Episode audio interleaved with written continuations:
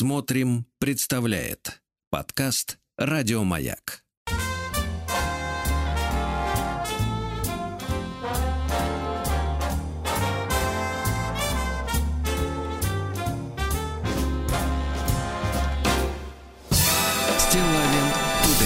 Дорогие товарищи, здравствуйте. Доброе утро, здравствуйте, Владик. Здрасте, да.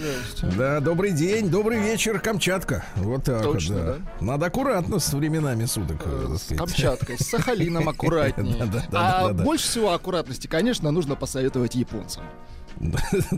Да, да, вот да. Ну что ж, товарищи, сегодня у нас среда, правильно? Конечно. Э, Программа насыщенная сегодня, товарищи. Да, Ну и начнем мы с отклика на предыдущую нашу публикацию. Дело в том, что э, программа наша прекрасна тем, что э, мы э, со всей щедростью нашей, э, наших душ, надеюсь, у вас тоже есть душа, У каждого сегмента есть шлейф. Да-да-да, цифровой. Вот. Так вот, э, со всей щедростью делимся с вами, друзья мои, правом стать полноценными участниками нашего шоу, да, и отреагировать, понимаете, рефлекснуть, как говорится, на, тот, на ту или иную публикацию. Вот получил вчера в нескольких источниках продублированное сообщение от Максима Вершинина из Кемерово. Максим очень хотел, чтобы это сообщение до печенок до твоих дошло, Владик. Да, поэтому я, конечно, не смог не отреагировать. Вчера нашей утренней героиней была девушка в лососевом платье, вы помните, да? Давайте будем называть эту девушку девушка-моль. Да, девушка лоса... Нет, девушка антимоль, вот так, антимоль. Есть, Да сама э, она моль, вот что мы де- девушка нафталин тогда, Да, если да, антимоль. да, точно. Правильно? Нафталиновая девушка в лососевом платье. Э, Девушка отклячивала на фото... А, нет, она не отклячивала, она, так сказать, в, в- в туфлях была на фотографии, в чулочках, все, все как вы любите, Владик, да? Это наша культура, народное, так сказать, развлечение. Э, Так вот, э, девушка писала о том, что действительно вот э, нищеброды и моль э, могут э, убиться об стену. Могут отдыхать, да. Да, Э, вот. Ну и стихотворение такое, как бы так сказать, на тему от Максима Вершинина. Я порхала по жизни, как бабочка, в тонком платьице, извините, платьице с цвета лосось, но без кра- бестактных родищиков парочка прицепилась, и тут понеслось. Обсмеяли меня и унизили, мол, безграмотно я и глупа, что деньгами все меряю в жизни я, и что платье чуть ниже пупа, что я лишь о себе только думаю и не знаю, где тся и где тся. Типа эти родильщики умные, ну а я лишь тупая овца. Нет уж дудки, товарищи милые. Тут вопрос, кто здесь глуп, а кто нет. Получая бабосы нехилые, ем я устриц с икрой на обед. Ну а вы кукарекаете в будочке за копеечку на маяке. Для меня эти все ваши шуточки только пыль на моем каблучке. Да класс. Прекрасно.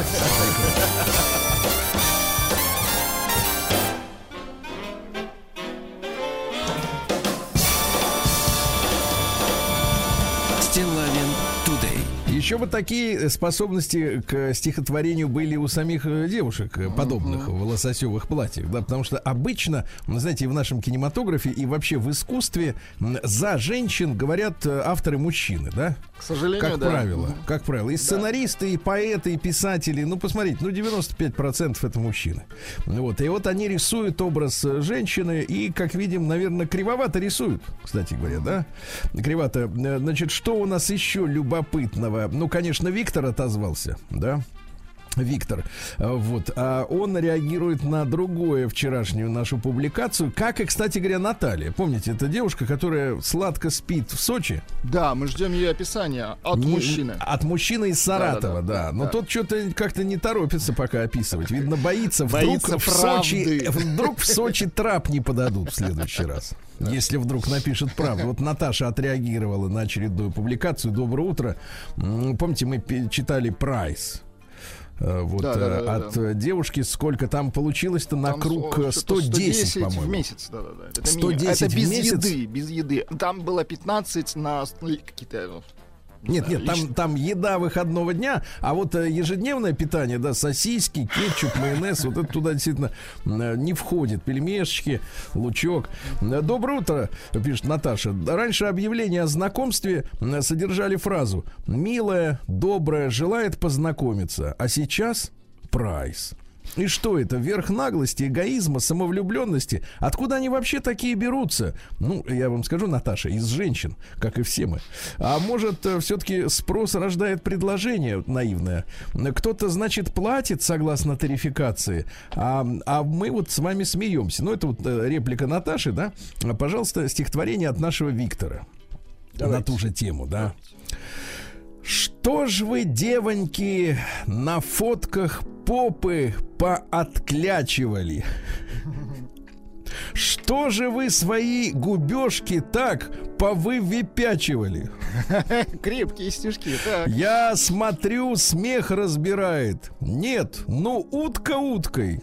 И рифмуется та птица, уж простите, с шуткой. Да.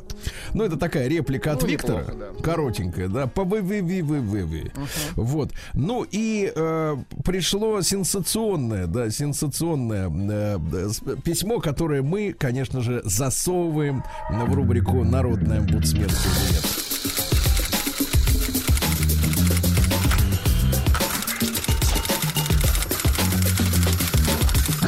Приемная нос. Народный омбудсмен Сергунец. Вот вы помните, Владик, есть такой замечательный русский город Иваново. Ну, конечно. Э, как его в советское время называли, город невест. Потому что Иваново э, был сплошь, э, так сказать, обустроен ткацкими фабриками. Сплошные ткачихи, да? Где ситец, ну, для И некоторых парча, пар- конечно. Ну, не надо, не надо. Парча это не для всех. Извините. Да, но ситец, лен, как что там еще? Синтепон, вот, все этого было вд- вдоволь, да, естественно. Вот, и из города невест, бывшего города невест, пишет Сережа, ему 38 лет. Сереже можно верить, он описывает нам историю из своей жизни. Я очень ценю такие документальные истории, не просто, как бы, так сказать, наблюдения, например, зачем-то, да, а вот просто вот по факту, из которых можно сделать э, выводы самим. Сергей, приветствую. Владик, привет. Видите, с вами как со старшим. Логично. Я мужчина свободный, но времени свободного крайне мало. Живу один, есть квартира. За недостатком свободного времени познакомился в известном приложении Киндер с барышней. Первое общение прошло отлично. Это имеется в виду виртуальное. Как слышно, отлично. Отлично, стали созваниваться. И барышня предложила встретиться. Владик, можете подготовить э, Кармину Бурану, вашу любимую? Кармину Буран, конечно, конечно. Для, так сказать, э, перелома. штанов. Для перелома, да. Чтобы для, для поддержания штанов в вертикальном положении. И барышня предложила встретиться. Внимание. Так, Что меня немного напрягло изначально. Думаю, зачем тянуть кота за все подробности? Соглашаюсь. Теперь, внимание, встретились в кафе. Не прошло и пяти минут, как в мою сторону поступает вопрос. Дай мне четыре тысячи. дай. Дай. А, он так прозвучал. Да. Дай мне четыре тысячи. Прямо сейчас. А через неделю получишь 5. Нет, ну, Погодите, Нет, погодите. это другая история, я понимаю. Это не так, так не бывает с женщинами. Так не бывает. А как бывает, давайте, как бывает. Как бывает? Дай мне деле. 4 тысячи. Вот это нашей сочинской Наташе на заметку. Она говорит, откуда такие берутся. Вот оттуда и берутся. В Иваново уже взялись. Да. Дай мне 4 тысячи. Спрашиваю. Вопрос, Владик.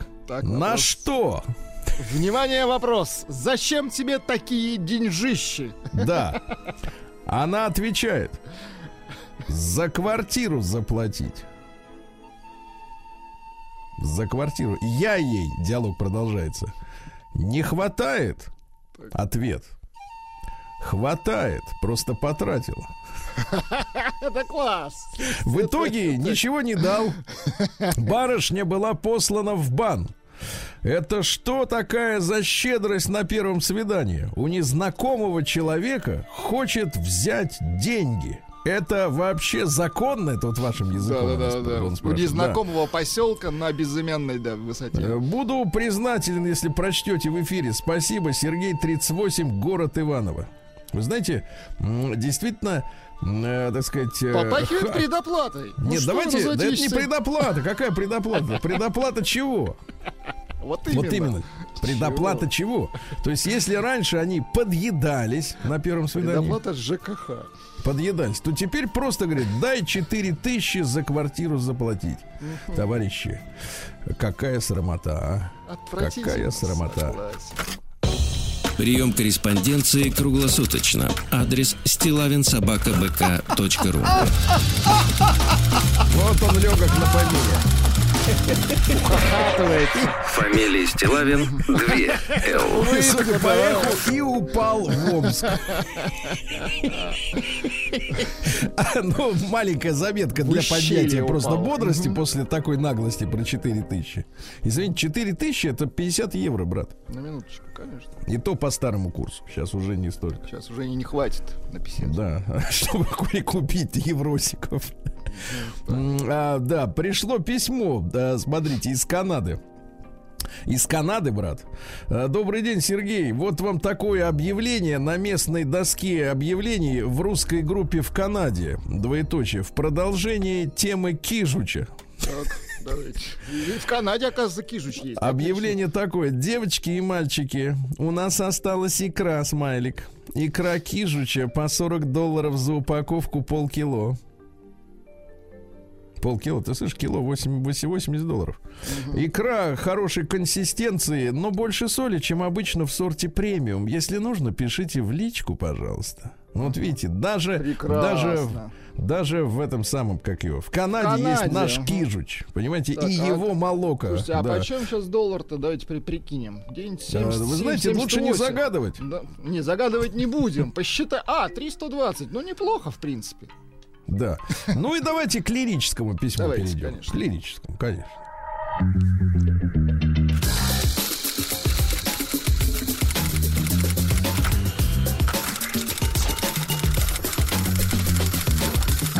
Приемная нос. Народный омбудсмен Сергунец. Так, ну что же, пишет нам, давайте посмотрим, кто. Михаил Топильский из Перми. Даже подписался, фамилии не пожалел. Да молодец, Здравствуйте, да. уважаемый Сергей Валерьевич, а также Владислав и Рустам Иванович. Ну, Рустам Мы Иванович. передадим попозже. Передадим с посылкой вместе. Накануне слушал ваш эфир в подкасте, посвященном э, частично Леониду Куравлеву и Виктору Мирешко. Помните, да? Да, Это наш понедельник такой был. Конечно. Надеюсь, э, э, так сказать, э, что э, Виктору Мирешко вы и ваши коллеги еще посвятите время, а пока моя история знакомства с его творчеством. Смею думать, что она история типична для людей моего поколения. Начать надо того, с того, что в публичном пространстве Виктор Иванович э, сам себя чаще всего позиционировал как режиссер. В титрах так и было написано «Виктор Мирешко, кинорежиссер». При этом ни одного фильма по телевидению, снятого именно Виктором Ивановичем в качестве режиссера, я не видел. Так вот, да, с иронией. Хотя надо признать, что в последние годы, участвуя в передачах на телевидении, э, Виктор Иванович э, рекомендовался уже как кинокритик. На самом же деле точное и правильное обозначение его деятельности сценарист. Итак, сама история. Сейчас мне 38, я 1983 года рождения. Там проверь по калькулятору вдруг. что-нибудь. Вдруг наврал. В детстве я смотрел те фильмы, что смотрели мои родители. И если комедии типа «Операции И», Иван Васильевич меняет профессию, джентльмены удачи радовали глаз и веселили душу советского мальчика, то был один фильм, который в малолетстве не просто ставил в тупик, а оказался сборником каким- каких-то нелепостей. Я даже название его тогда не знал, ибо никогда не видел в те годы его ни сначала, ни до конца. В этом фильме был какой-то дикий винегрет событий. Пожилая, как мне тогда казалось, тетка приезжает из деревни в город. Где под дикий ор музыки, кстати, классный и модный, ругается с дочерью и внучкой, бьет зятя, ходит на свидание с каким-то малохольным. А, шикарно. Это Минуточку, родня. минуточку, не Да, надо, не извините, забегайте. извините, извините. Навещает какого-то алкоголика с баяном, ругается, ну это наша рубрика кинофарш, с баяном ругается в е- с его детьми, а потом уезжает э, в дикой толпе на вокзал, где ее дочка мечется и ищет ее с внучкой. Непонятно было в кино ничего, от слова совсем. Причем смотрел я эту кинокартину э, часто, потому что, во-первых, ее часто показывали, а во-вторых, потому что ее смотрели мои родители. И вот где-то с полгода назад у нас с мамой зашла случайная речь о Викторе Ивановиче.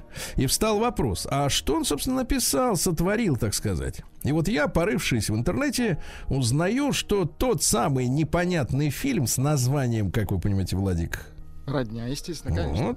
вот. Снят Никитой Михалковым по сценарию Виктора Мирешко. Я пересматриваю его, и тут наступает катарсис. Прекрасно. Как будто долго не мог решить ребус или головоломку, а решение пришло как будто само собой. Как будто долго вспоминал строчку из стихотворения, повторял, повторял и вдруг озарило. Как будто смотрел на незнакомую улицу и вдруг понял, что это твой родной дом, просто с другой стороны подошел.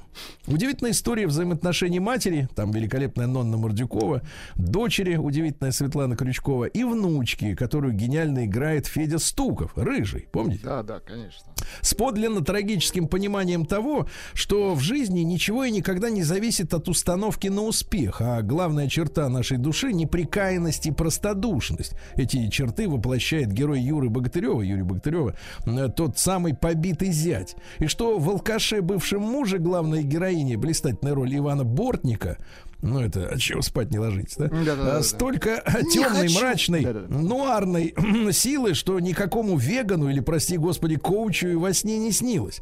Короче говоря, стоило дожить до 38 лет, чтобы понять, что хотел сказать режиссер, что имел в виду сценарист и как эти задумки воплотили актеры. Э, Кроме тех, кого уже назвал, там все прекрасны. Андрей Петров, Александр Адабашьян, сам Никита Сергеевич в образе фамильярно гадкого официанта. Ну, Никите Сергеевичу очень удаются Да, роли да, вот, да, вот да, эти. вот прямо вот. очень органично выглядит.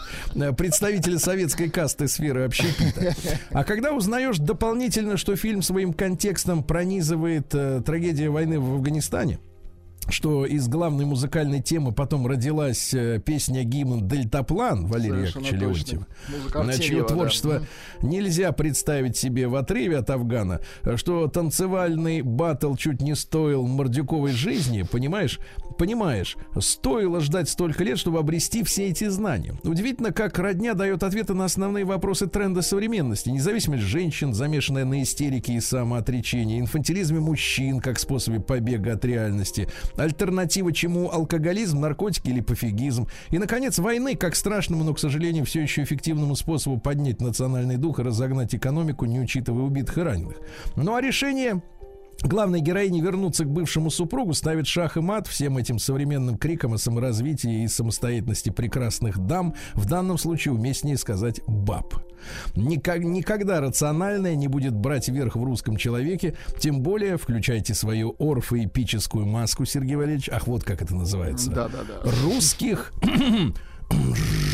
женщин. Единственной ложкой аудиодегтя в этой бочке является звукорежиссура, когда тихие диалоги сменяет гремящая музыка. А, Прошу вас от своего имени обратиться к слушателям, от своего. Я от вашего обращусь, Михаил.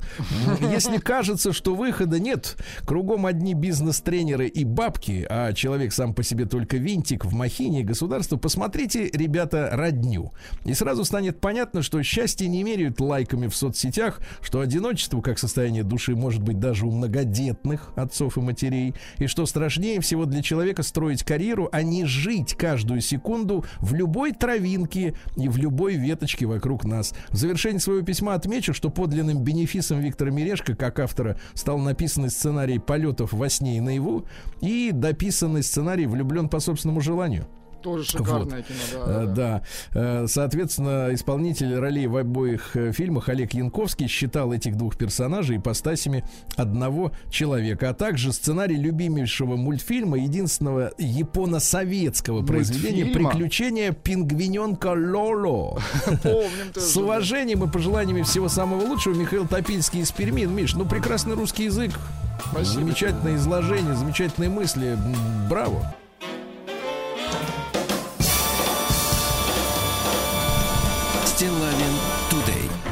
Друзья мои, сегодня у нас 2 февраля, и сегодня замечательный праздник, э, замечательная памятная дата, День Победы в Сталинградской битве. Вот, Замечательно. да. Всех с праздником, да. Э, Сегодня, кроме того, э, Сагалган, это буддийский Новый год в этом, в этом году. Понимаете? В первый день года нельзя ходить в гости, Владик. Не пойдем, да. хорошо. Его надо провести, ну, е- ну, вы На там, работе, да. Вы, Вы- да, вы вы на бане, работе, да. а люди у себя. Вот хождение в гости можно начинать со второго дня и продолжать целый месяц. Вот замечательно. Неплохо, да. Прекрасно. А также сегодня Тывинский Новый год Шага, он называется. Понимаете, да? А Всемирный день водно-болотных угодий. Почему-то отмечается, когда так они подмерзли немножко и не видно, где они там эти водно-болотные. Наш любимый праздник под названием День И. Вот сегодня. Ну, Поздравляем. этот, вы знаете, этот звук, он э, подвластен и китайскому э, народу, да? Кыкокла. Э, Да, и эстонскому народу. Да, там Ну, тоже чуть есть этот- помедленнее только кони, да. ну да, да. А, День молодых азербайджанцев сегодня хороший праздник. Да. А Всемирный день гавайской гитары укулеле. Укулеле у нас? есть Монро. Но на самом деле не она играет, конечно. Control. Вот, балалайка это укулеле. feeling gay, reckless too. Carefree mind all the time, never blue. Ну, Always прекрасная gold. гавайская гитара, да. Э, Вот э, день ездовых собак. Сегодня, Хорошо. конечно же, в Америке отмечается День сурка, э, прославленный одноименным фильмом. Почти уже 30 лет назад вышел на Ну, экран. это уже а. классика, конечно. Ну, Замечательное кино. Вот если говорить о американском кинематографе, один из шедевров, да. День свечей в Эстонии по-эстонски называется Кюнляпя. А, Нравится вам такой? Нет, не нравится. А Хотели вам? бы с детства говорить. Ма эй оска эстикель. А? Мне вас достаточно с детства. Да, да, да. Вот, дело в том, что, по мнению эстонцев, в этот день зима преломляется пополам. Вот, э, сегодня надо делать кашу и блюдо из свинины. Ну, каша из каши, Ну, а кому свинина доступна свинина, скажем так, из да. э, хрюкалки, да. А, обязательно изготавливали свечи. Это праздник для женщин. Э, Первый крупный праздник для женщин в году, когда им полагалось пить э, либо красный сок, либо красное вино. Ну, Ну, чтобы конечно все вино. лето потом, смотрите, быть здоровыми и пригожими, понимаете, да? Вот, э, женщины ходили в трактир, а мужчины в этот день э, по, по работе, ну, собачились там по дому. они- Собачились, убирались по дому. да, да, да. Убирались, да. А День ежа сегодня отмечается. День самообновления. Вот самообновился, как Это говорится. День да. тех, кто сгорел на солнце, самообновление. Да, значит, всеми... Пилинг бесплатно, да. А Всемирный день чтения вслух. Хорошо. Мы регулярно этим занимаемся. День картофельных шариков. Хорошо. День двух хвостов в Японии. Ну, не, не для всех праздник, да, конечно. И русский народный праздник Ефим Метельный. А, говорили русские люди следующим образом. На Ефима ветры дули, шапку сдули, кафтан сняли, рукавицы сами спали. А если кот сегодня скребет, Так. Кот, жди метели. Так что вы прислушайтесь, прислушайтесь. Было, было, было, было, но прошло. Так, ну, в 962 году э, порочный юноша, понимаете? За порочный юноша, сидевший на папском престоле под именем Иоанна XII, понимаете, да? И превративший свою резиденцию в публичный дом. Отвратительно. Мгм. торжественно вручил в римской церкви святого Петра императорскую корону германскому королю Антону Первому. Да? И считается, что тот воскресный день был датой основания Священной Римской империи. Ее не надо путать э, с Римской империей, это другое, да? Но это фактически такой э, Евросоюзик в миниатюре, такой на основе Германии э, тех э, времен. Ну, да, когда тех времен. римляне, да, их отжали Да, всех. вот. Ну и вот а порочный юноша ему, ну, так сказать, надевал. Да. В 1754-м Шарль Мари Сталейран, французский дипломат, э, многим служил, э, предавал. Кто больше давал бабок, э, тому и служил. да, вообще Отличный его дипломат, да. да, называют отцом лжи. Вот.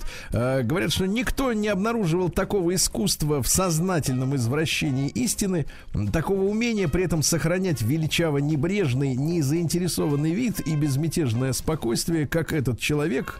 Э, брал постоянно взятки. Вот, э, значит, э, Бурбоном служил, Наполеону служил, всем служил. Ну, стопроцентный подлец, да. Да, да, да, да, да. Но в этом, в этом его и прелесть, что, понимаешь, никто от него не ожидал ничего другого, да. Вот, до поры до времени. В 1812 году родился писатель и поэт э, Евгений Павлович Гребенко. Писал на русском прозу, а стихотворения у него лучше клались на бумагу на русском и украинском. Понимаете, да? Вот давайте я вам прочту стихотворение. В переводе, конечно. Молода еще девица я была, наша армия в поход куда-то шла. Ну, складно. Да, куда-то шла. Но это ж не Куда-то волнует шла, обычно девица. Поэтов Вот. это не волнует обычно. Адольф Федорович Маркс родился. Вы должны здесь сказать, а это законно? Ну, Да, в 1838 ну, в э, по- 1800 это было законно. Да, значит, из- издатель родился. Да, он приехал в Питер из Германии э, в расцвете лет, работал приказчиком э, немецкого отдела в книжном магазине Вольфа, ну а потом начал издавать книжки под собственной маркой. Э, С 1870-го начал выпускать иллюстрированный журнал для семейного чтения Нива, очень популярный до революции журнал. Ну, там, там были и стихотворения, и, так сказать, и для детей были произведения, понимаете, да? То, что интернет тогда не было, телевизора не было, люди садились, открывали журнал Нива. Всей семьей читали. Но в 18 году прикрыли, говорят, все, закончилось, будем свое делать теперь. У нас другие Да. семьи, да. А в 1852 году в Лондоне на Флит-стрит 95 будете заходите. Обществом поклонников изящных искусств был открыт первый общественный туалет, друзья мои. А до этого То как, есть- извините? Э, А до этого каждый сам за себя. Терпели, да. терпели, говорите ли, Да, 100, получается, смотрите, 170 лет тому назад открыт первый общественный туалет, да? Замечательно. Причем там было чисто. Откуда вы знаете, как там было? Ну, да, как может создать что-то иное общество поклонников изящных Что за искусств? мифы про Британию? Да. В 1882-м, не, ну в том было чисто потом. Джеймс Джойс, э, ан- ирландский писатель. Ну, понимаете, да? Вот о чем писал. А в 1883-м э, Фабиа... э, извините, Михаил Фабианович э, Гнесин и композитор, и педагог. У нас есть, есть, у нас? аудиофрагмент. Давайте.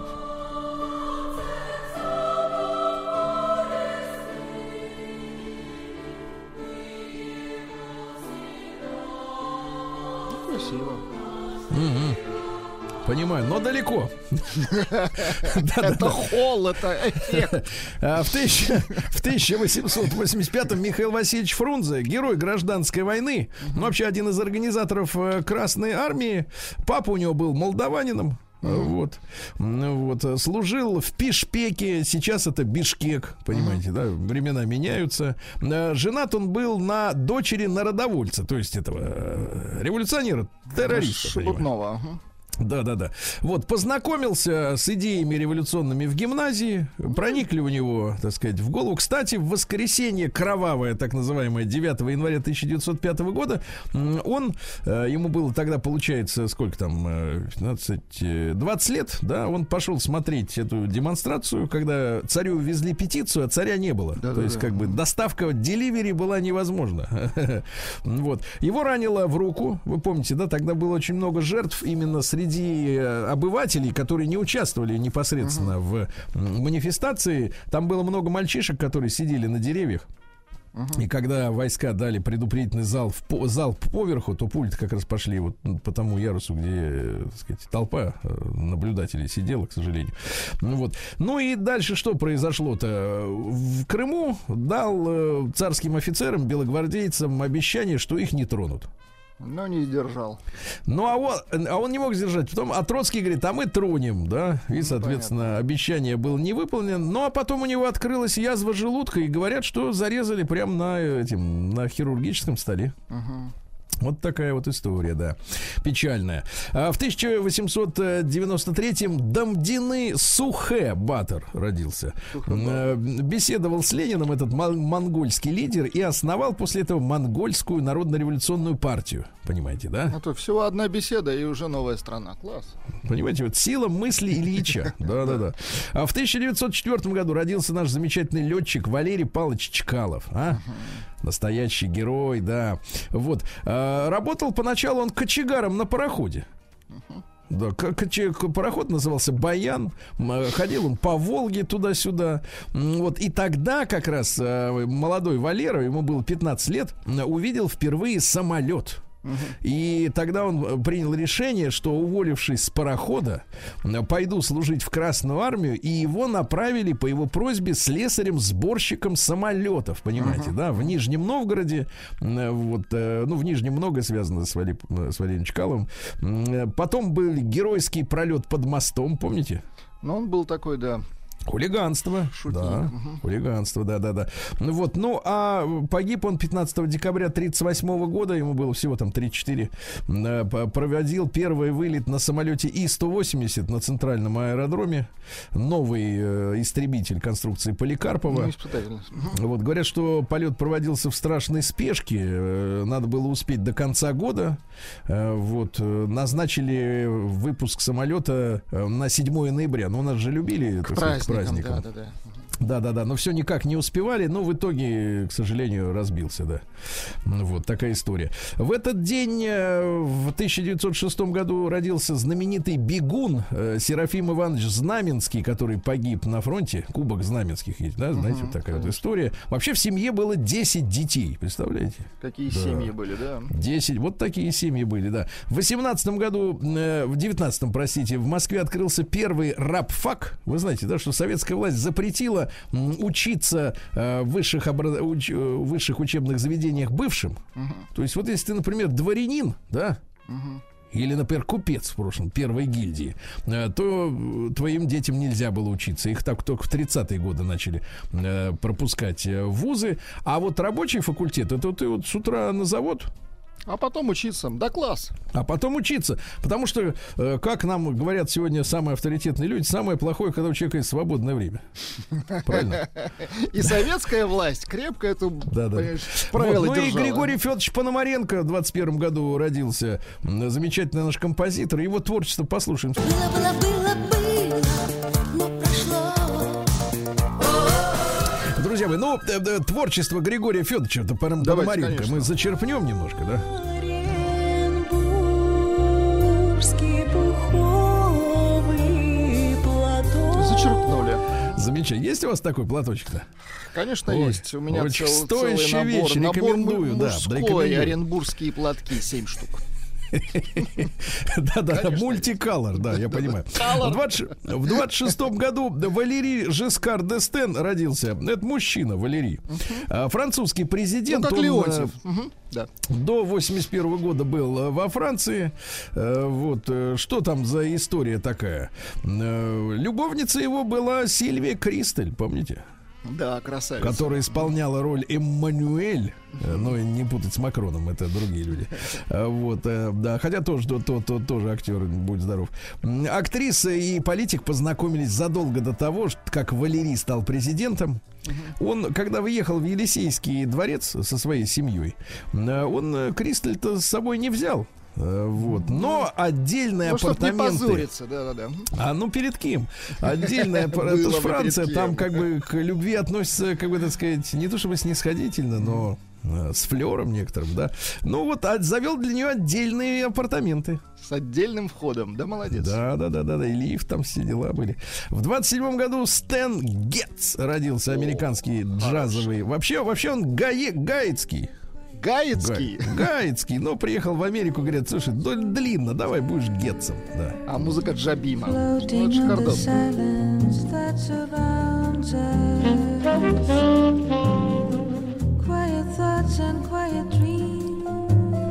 Прекрасно. Класс. А, В 1935 году полиграф, э, не полиграф, полиграф, а просто полиграф, э, детектор лжи э, нашел первое практическое применение в США, когда усовершенствованный прибор детектива Леонарда Киллера, э, пишется не так, как э, киллер, друг- по-другому, э, был использован во время процесса над двумя преступниками, и его показания послужили доказательством вины. Э, Я сейчас слышал, э, дискуссия разворачивается относительно следующих поколений этих приборов. Специалисты бьют тревогу, говорят, что очень многое зависит от оператора. Да, и говорят, что некоторые люди способны обмануть вот это вот все. Талантливо владеют сосудами, видимо. Да-да-да, нет, серьезно. Да, да, да. Английский рок-музыкант в 42 году. О, сегодня получается 80 лет Грэму Нэшу. А? Основатель Нэш группы Холлис. Холлис. То Да. есть это как дырки, что ли? Нет, не так.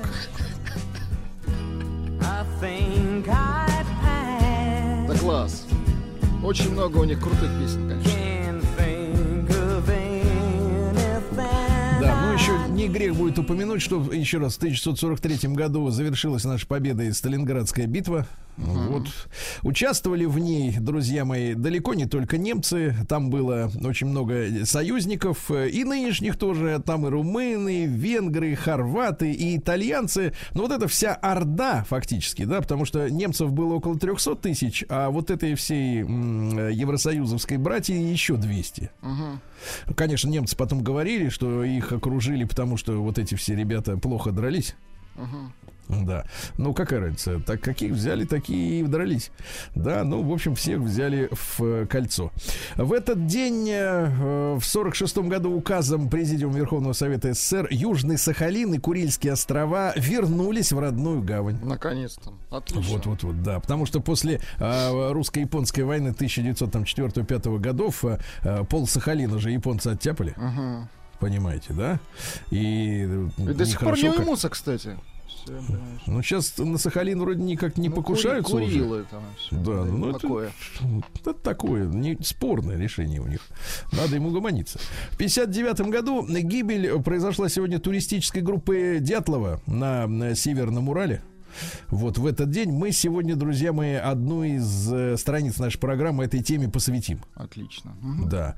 В 66 году Андрей Эдуардович Чесноков, наш замечательный теннисист, родился, да. Валерий Георгиевич Карпин в 69 году родился. А, а какой сейчас тренер замечательный, да. Вот. А в 70 году в одной из мюнхенских клиник осуществлена первая пересадка нерва от человека человеку. Нерва. Круто. Да, то есть они его прям вот в человека засунули нерв, То есть понимаете, у да? психического отобрали нервы и заснули. Да, Спокойному. у кого их слишком много было, да. Ну и сегодня родилась, смотрите, какое интересное имя э, у человека. Шакира Изабель Мебарак Риполь. Да, Ну, она Риполь. скорее танцор, конечно. А не просто певица. Шакира в Да, 77 да, году. да. Ну, заведите шарманку. Латинская Бритни Спирс, да? Ну ладно, Бритни Спирс. Это хоть кофе, хоть чай пьет. Нет, ну это просто в своем уме пока. да. Вдоволь. Пока. такая. Вообще, это колумбийская певица. Папа у нее, кстати, ливанец. Понимаете, да? То есть такая горючая такая а, огненная смесь, да? Кровь, огонь. Папаша у нее был владельцем ювелирного магазина. Тот, который ливанец как раз. Да, и, значит, соответственно, Шакира, что означает? В переводе с арабского благо, благодарная. Э, Да. Благодарная. А если с На хинди, то- сцене благодарна. Нет, Ну, звучит так. Лариса благодарная, О, например. точно, да. Лариса. А может быть даже и Лора благодарная. Вот. Лора благодарная, это тогда уж шансон какой-то. Точно. Уже серьезная заявка, да. Да. А, Ну, соответственно, что, в 4 года начала писать стишки.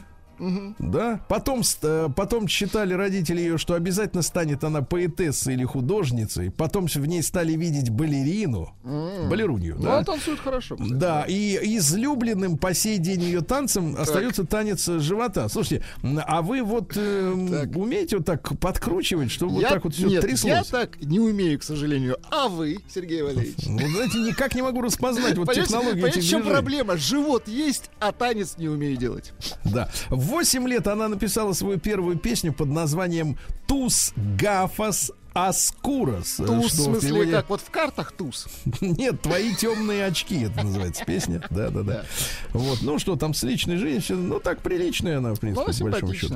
такая. В 83 году Анастасия Семеновна Давыдова, наша пятикратная олимпийская чемпионка в синхронном плавании, красавица самая настоящая. Да, а на ее теле есть э, татуировки в форме бабочек. Прекрасно. То есть не только в животе, но еще и с- с- поверх живота. С горкой, да. А в 86 году впервые, представьте, в 1986 году впервые женщинам разрешили участвовать в выборах в Лихтенштейне. А? Вы представляете, как они долго Нет, держались? ну, один да? вопрос. Зачем? Ну, чтобы жить лучше, наверное. А иначе зачем это всё?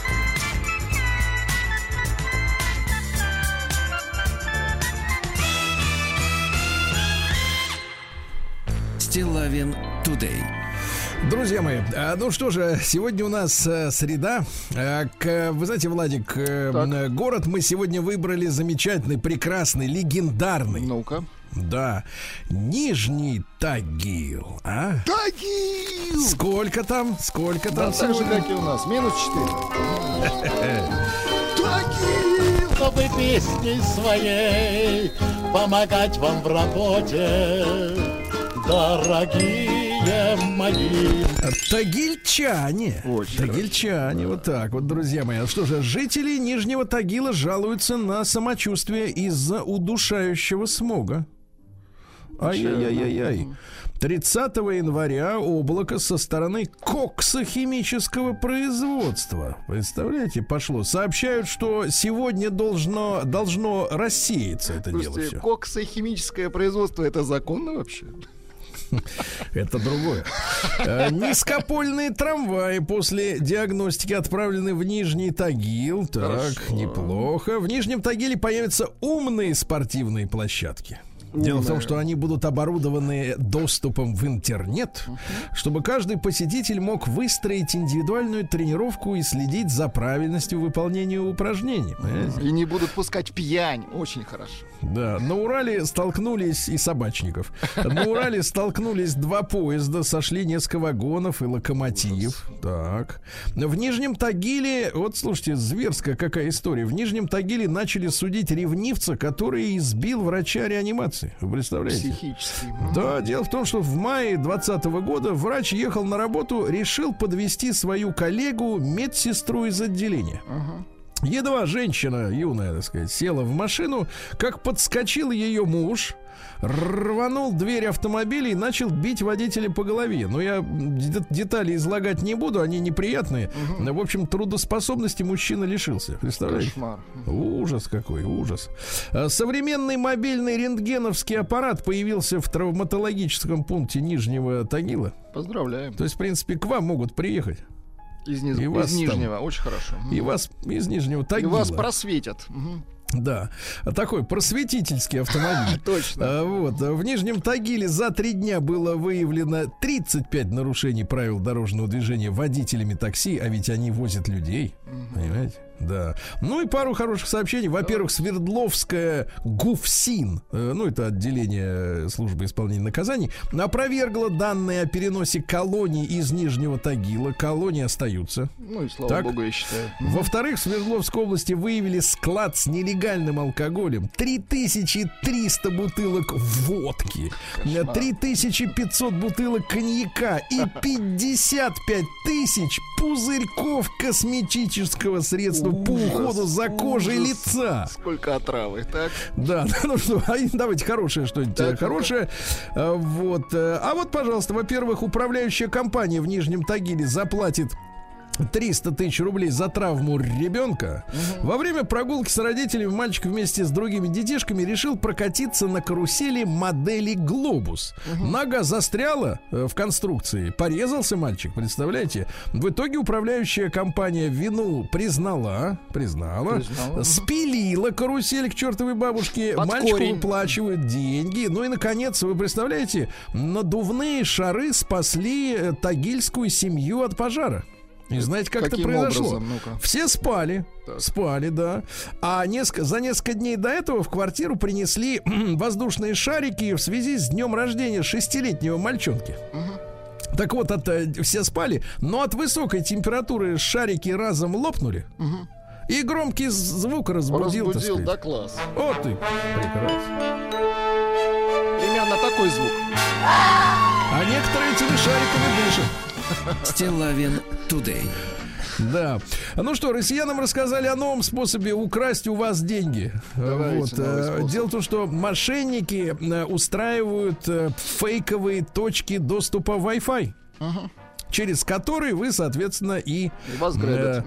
э, отдаете свои данные. То есть эти точки могут называться МОС, Метро, например, Билайн Фри, да и так далее, и так далее, и так далее. Выход какой? Не надо пользоваться бесплатным интернетом, Wi-Fi, правильно? да, пользуйтесь мобильным Своим. интернетом, конечно. Сколько заплатил, столько накачал, правильно? Вот, а штраф за, э, как же это называется-то, Эм, э, за цепера, за цеперство. Вы знаете, есть Эти такие... сумасшедшие э, дети есть, да. Да, да, подростки ездят на электричках. Так вот, э, штраф-то оказывается на зацепера. Сейчас знаете какой? 100 рублей. Но это не штраф, конечно. да. Ну, это вообще ни о чем. Это, это, это проезд. проездной. Да, да, да. Да, до, до 4 тысяч рублей предлагают поднять, да надо сразу до десятки, господи. А, а, глава Союза театральных деятелей Александр Калягин раскритиковал идею э, изменить основы культурной политики России. Э, Господин Калягин возмущается, что теперь, посмотрите, э, государственная поддержка культуры невозможна без установления дополнительного контроля. Ну, то есть, я так понимаю, деятели арти- так сказать, а, искусства, они хотят получать от государства деньги, да? И свободу творчества, Да, да. но не отчитываться Да, за да, то, какие спектакли, фильмы они ставят. А государство думает иначе. Да. Ученые выяснили, где на Марсе по утрам появляется рассол. Рассол. Представляете, именно по утрам, тогда, когда самое ему там и место. Вот здорово. Россиян предупредили о негативном влиянии смартфона на мозг. Э, установлено, что у человека э, речь идет не об излучении, это как бы тема, она вроде как исследована или не совсем, ну, в общем, об этом не слишком много говорят, говорят, недостаточно еще данных. Вот сколько, 20, 25 лет уже у нас мобильный телефон, все, данных недостаточно. Но э, с, с психической точки зрения у человека могут появиться симптомы ментального дисбаланса.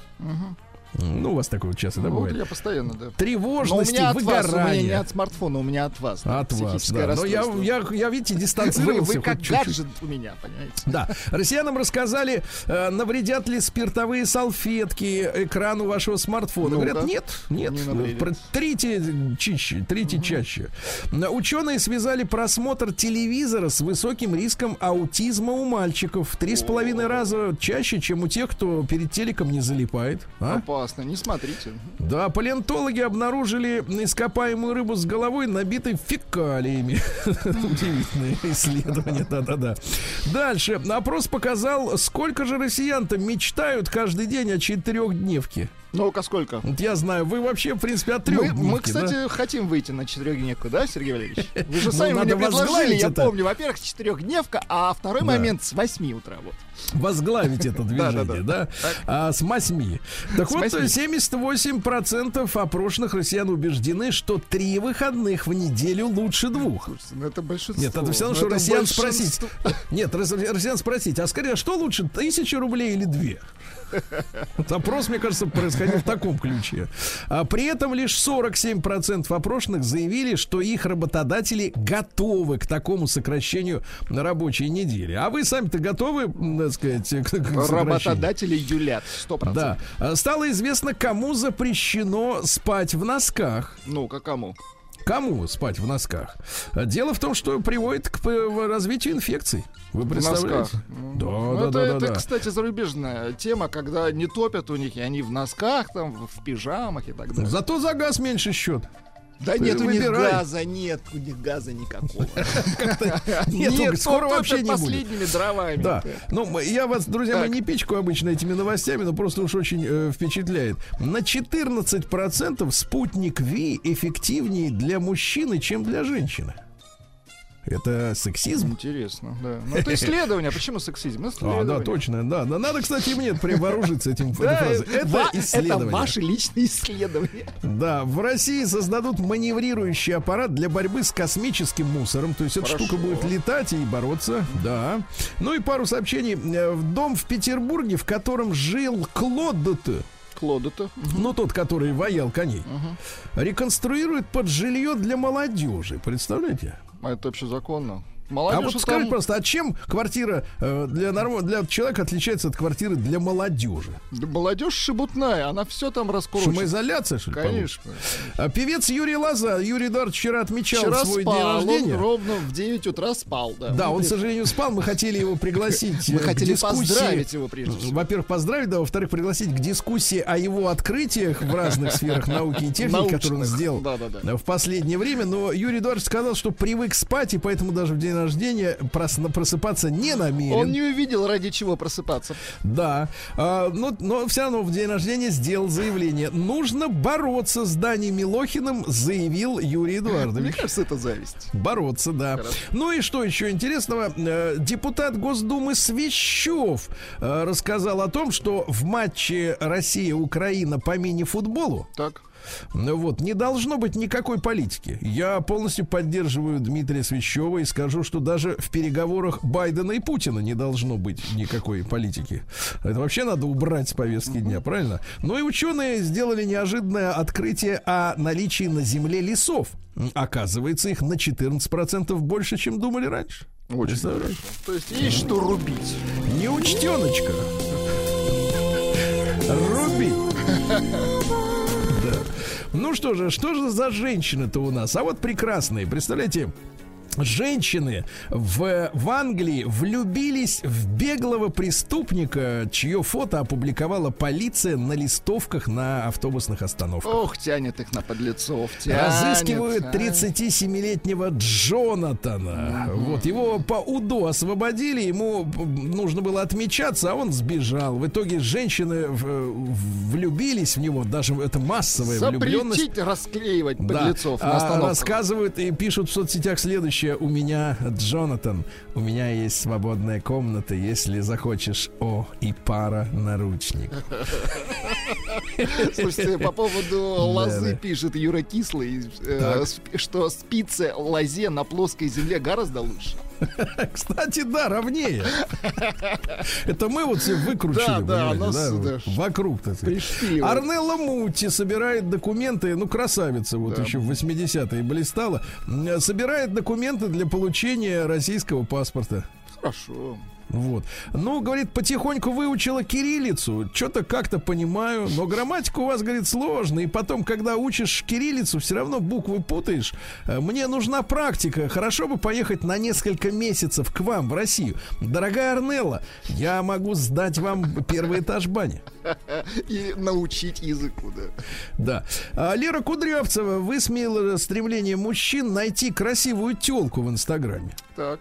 Она пишет, что, э, значит, мужчины бросают своих возлюбленных в погоне за красивыми телками в соцсетях, насмотрятся там на них, а потом приходят домой, бросают своих женщин, видимо, об пол, а потом начинают искать этих красивых телок и не могут найти, потому что они есть только в Инстаграме. Э, В реальной жизни их нет, написала Кудрявцева в своем Инстаграме. Ну, То есть Леры тоже, в общем-то, как бы... виднее. Да. Нет, да. А лесбиянка, это может законно, да? Э, В США спустя 6 лет брака после рождения двух детей призналась мужу в своей гомосексуальности. Призналась. Мгм. Призналась. А тот, знаете, что отвечает? Он, мне А кажется, говорит? расхохотался. Нет? Нет, а тот говорит, а я догадывался. Дальше. У российской блогерши-миллионщицы порвался грудной имплант во время беременности. Представляете? Ужас. Да. Ну и что еще интересного? Э, Психолог проанализировала личную жизнь знаменитой балерины. Ну-ка. А, говорит, что вся проблема в том, что очень высокий сексуальный темперамент. По мнению специалиста, а, Ну балерина и плюс самодоста- алкоголь, это дает. как Минуточку, мне не надо, не лезьте сюда своими руками. Так вот, самодостаточная женщина, которая выбирает себе в спутники подтянутых мужчин, для которых секс находится на первом месте. В этом и есть проблема. Да. Э, Девушка инсценировала свое похищение в Англии, чтобы бойфренд заменил, за- заплатил фейковым посетителям 2000 фунтов, это примерно 200 тысяч рублей, на и- необходимые ей подарки к Рождеству. Но, поли- но мужчина побежал не в кассу, а к полицейским, которые раскрыли обман, и теперь н- сядет девочка на 2 года и 10 месяцев в Какая тюрьму. тупость. Мгм. Тупица, да. А, студентка провалилась в люк на первом свидании на глазах у бойфренда. Она подумала... Давайте назовем поц- это люк судьбы. Нет, Так, давай люкс, люк. Она подумала, а не поцеловать мне этого парня? И в это время провалилась в Омск. Кошмар.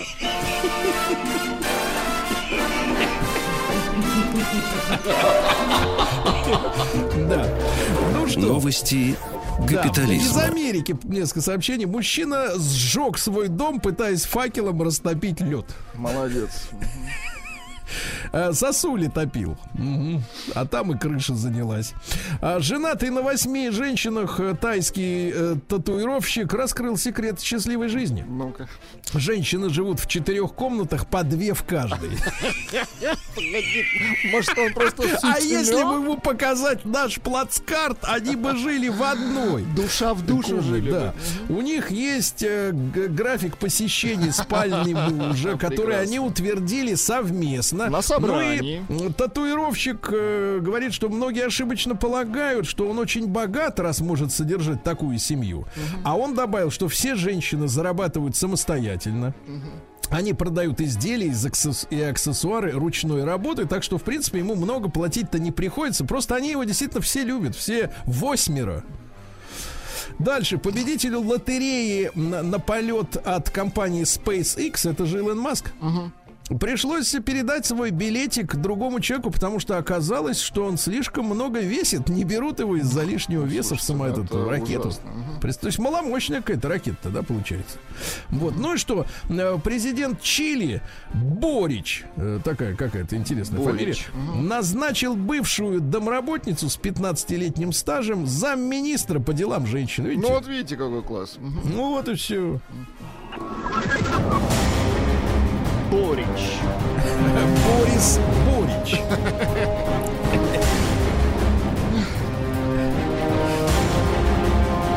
Будешь министром. Россия криминальная. Будешь министром. Я, сказал. Вот так надо, да. А, ну что, в Подольске полицейские задержали мужчину, который угнал грузовик за 2 миллиона рублей и сдал его в металлолом за 100 тысяч. Жалко Точнее, за- грузовик. Точнее, за 117. Вот прига- пригнал, а они говорят, слушай, а нам шины не нужны, нам только эти... Нам только железо. Железяка нужна. Ну ладно, говорит, 117. Хорошо. В Питере мужчина выпал с 18 этажа на проходившую по улице девочку и сломал ей ногу. Ну, ужас какой.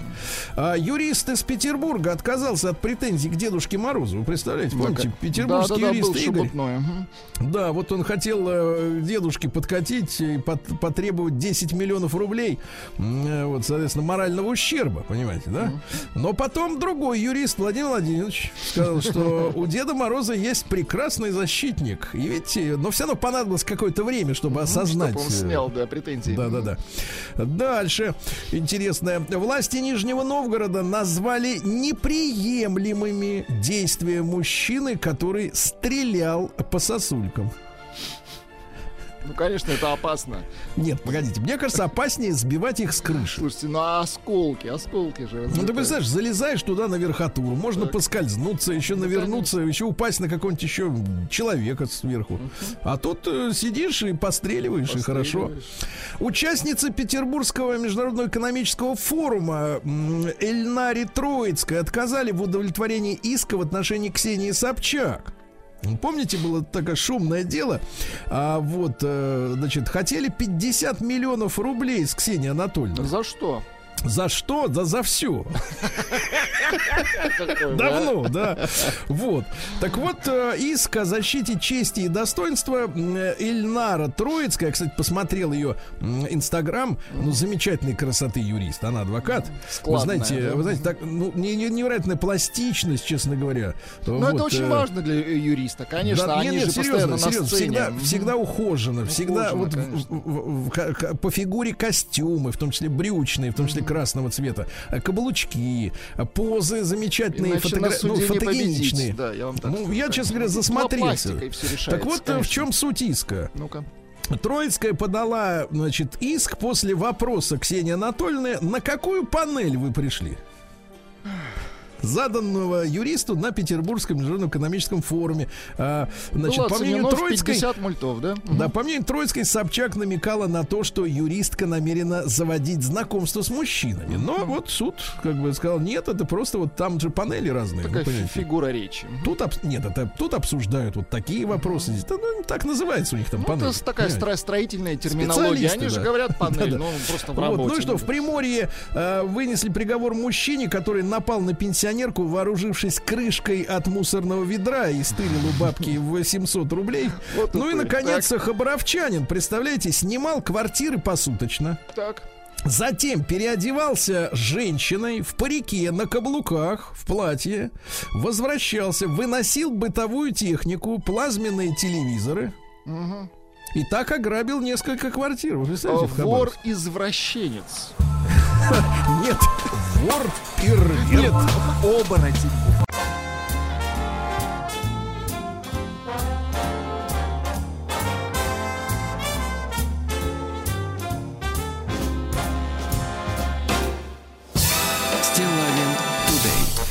Мои, а, ну что ж, мы с вами э, иногда перелистываем э, исторические э, страницы, да, и, конечно, говорим о вещах более таких актуальных для нашего времени, связанных с событиями с прошлым. И на этой неделе, в понедельник, мы торжественно отметили, ну, Владик, наверное, закусил.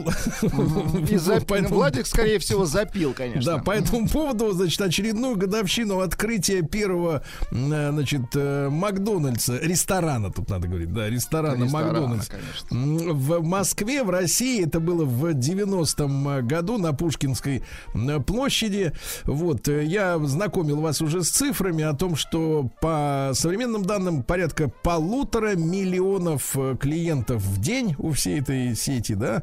Ну, есть и еще и другие сети, и мы с вами за эти 30 э, лет, 32, получается, года, да, так, 33, э, выучили это слово фастфуд, да, которого раньше в нашем языке не было, и вот эта культура э, быстрого питания, она очень глубоко проникла в наше общество, ну и мне кажется, есть смысл нам сегодня поговорить о сути этой пищи, без относительно конкретного бренда, мы говорим о самом принципе, правильно? И сегодня с нами Алексей Калинчев, э, врач-эндокринолог, нутрициолог, диетолог. Алексей, доброе утро. Доброе утро. Очень большое вам спасибо, что вы с нами. Алексей, ну, хочется разобраться вот э, в, э, в сути именно, может быть, ну, как не на молекулярном уровне, но, тем не менее, на уровне каких-то химических процессов, потому что э, часто очень слышно со всех сторон, что фастфуд вреден, да, вреден. Но, может быть, это просто такая вот, знаете, зависть рестораторов или производителей пельменей, вот, потому что дешево и сердито, понимаете, М, съел бургер, так называемый, и по большому счету на несколько часов ты отключен от, И будь э, здоров. сказать, да, от пищевой по- по- повестки, потому что чувствуешь, он внутри начинает разбухать все больше и больше. Алексей, а вот в чем действительно суть, э, э, суть опасности быстрого питания, если вы такую наблюдаете, в принципе? Ну, конечно, все наблюдают. Дело в том, что э, фастфуд э, в основной массе свои. Это простые углеводы и насыщенные трансжиры. Плюс очень низкое качество масла, на котором все там готовится. И э, как результат это получаем э, крайне вредную еду, которая в малом объеме содержит очень много э, неполезных калорий, э, которые приводят для большинства завсегдатаев этих заведений к лишним килограммам жира и к обострению хронических заболеваний желудочно-кишечного тракта. Вот в чем проблема. А люди там едят не потому, что там им там, как многие думают, вкусно, невкусно. Нет, это очень грамотная э, реклама, очень грамотный э, product placement. Посмотрите, э, с какой, э, с чем у людей ассоциируется вот именно бренд э, Макдональдс, да, вот он отдельно стоит все-таки. Какая реклама в, в новогодних э, фильмах, да, э, вообще все, что касается э, Нового года, да, там вот эти а, машины с Кока-Колы, там, по-моему, и прочее, приходит. прочее. да. Вот, вот, вот, вот, вот. Это же очень, это для многих с детства вот это вот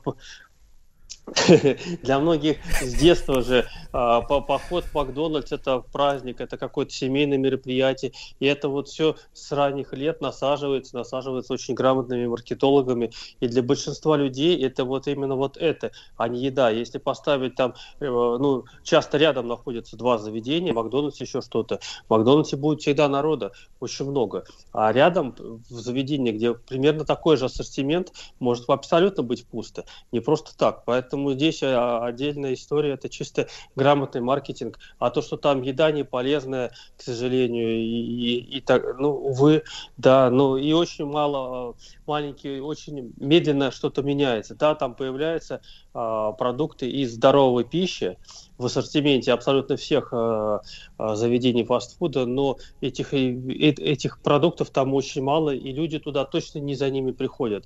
Но это уже вопрос к людям, конечно же, никто же нас не заставляет Алексей, туда ходить. Да, Алексей, а если вот о сути, да, именно самого, самого, самого пищевой, так сказать, продуктовой корзины в ресторанах быстрого питания, а э, почему вы говорите, что э, упор делается именно на углеводы, да? Мы понимаем, что есть э, жиры, есть углеводы и, и- и есть еще что-то третье. Белки. э, да, и белки есть, да. Почему именно на углеводы ставка вот именно в быстром питании?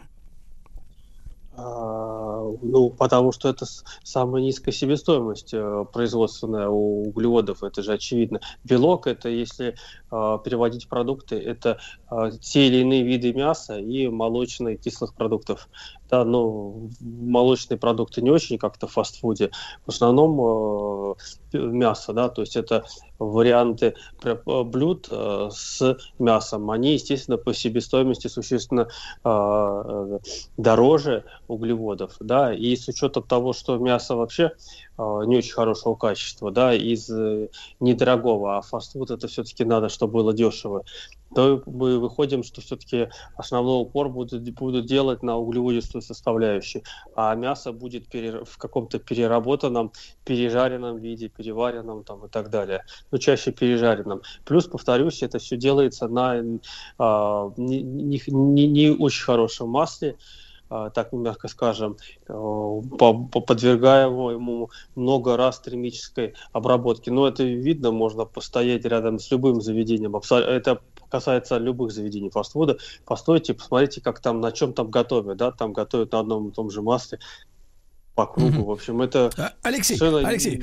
не- хорошо. нездоровая история. Хорошо, а что, вот вы говорите, что посетители, э, ну, завсегдатаи именно э, быстрого питания заведений, да, они, соответственно, покрываются жиром и снаружи, и внутри. Есть же ожирение еще и внутренних органов, да, которые, может быть, и даже Да, и незаметно. Ну, вот. вот, а вы объясните, с точки зрения вот процессов, да, внутренних энергетических в организме, вот ты заглотил, как говорится, вот эту порцию вот этого пережаренного мяса и углеводов, да, единомоментно, плюс еще запил холодной э, сладкой коричневой газировкой, да, где много сахара. А Что, а, по- почему наш организм не справляется с, э, ну, грамотной переработкой вот этой вот, вот этого варева? Ну, во-первых, э, наш организм не справляется с переработкой такого, таких продуктов, ну, потому что это тяжелые для нашего пищеварительной системы продукты, во-первых. Во-вторых, туда приходят люди в основной массе уже из- нездоровые, да, у которых есть те или иные заболевания желудочно-кишечного тракта, и, и эти организмы пришедших туда людей, они просто им тяжело переваривать такую пищу. Это тяжелая пища, это, это нелегкая для усвоения пища. А, Ну, представьте, большого- Алексей, Алексей, а вот смотрите, если, давайте так, давайте так, все-таки, вы понимаете, есть, э, значит, поклонники, да, этой еды, но мы можем э, нарисовать картину э, неких, может быть, э, упражнений, э, добавок, манипуляций, при помощи которых мы могли бы, ну, если человеку очень захотелось, например, ну, раз в месяц, э, так сказать, съесть эту, так сказать, ну, тянет его туда, или раз в год, вот, можем ли мы как бы нивелировать негативное воздействие вот этих всех э, компонентов, да, которые могут привести к ожирению. Вот, условно говоря, съев обед э, в быстром, э, в заведении быстрого питания, э, что человек, по идее, должен сделать, чтобы вот сжечь все то, что он проглотил, э, чтобы это не отложилось именно в жир, э, в нем?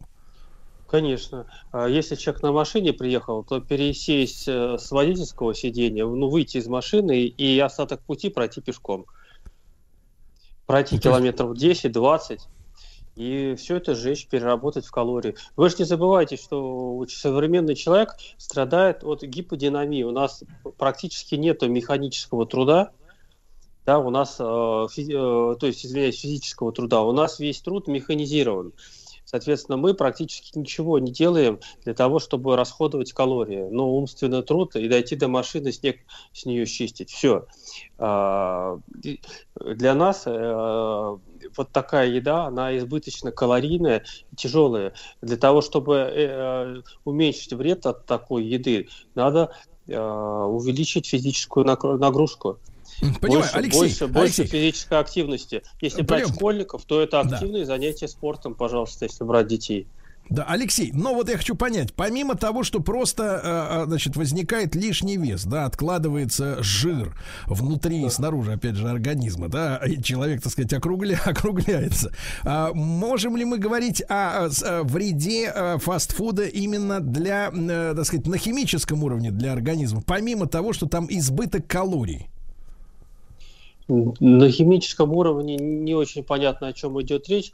А, а, э, Ну, еда я имею в виду, я имею в виду, заведения я имею в виду бы- для работы, для работы внутренних органов, для какой-то неправильного обмена веществ. э, Ну, я имею в виду, помимо вот того, что это... обострение, желудочно-кишечных заболеваний хронических, гастритов, панкреатитов, это тяжелая еда, как я говорил. Она избыточно э, жирная, она э, эм, е- ее трудно организму переварить.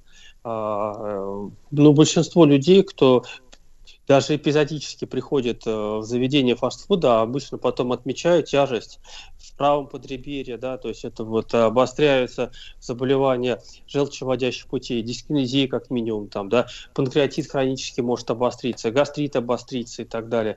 То есть большинство людей а, с большим трудом переваривают эту пищу, поэтому если уж так очень хочется туда сходить или об- сходили туда, то а, примите пищеварительные ферменты, облегчите себе там желчегонные выпейте и так далее. И эпизодически, изо- эпизодическое посещение там условно а, раз там несколько недель, оно, конечно, для большинства людей а, безвредно, но лишним килограммам то, наверное, не приведет. Но все равно вы это почувствуете по тяжести, по тяжести после того, что там поели.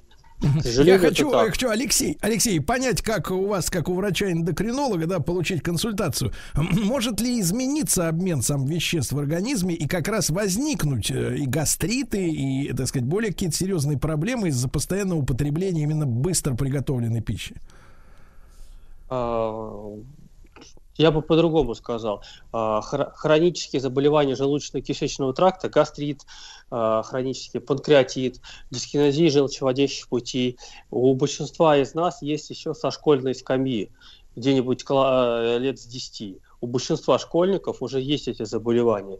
А дальше они всю нашу оставшуюся жизнь, ну, с 10 лет, так, примерно, они периодически обостряются, и потом в ремиссию проходят. Ну, то есть такое Да. волнообразное Да. течение. Что-нибудь Да. не то Алексей. съел, обострилось. И поэтому они и так есть. Вот посещение фастфуда приведет к, об- к очередному обострению. И так есть, да. Друзья мои, Алексей Калинчев, врач-эндокринолог, нутрициолог и диетолог. И хочу после короткой рекламы поговорить о том, можно ли э, быстрое питание вредное заменить таким же быстрым, но полезным.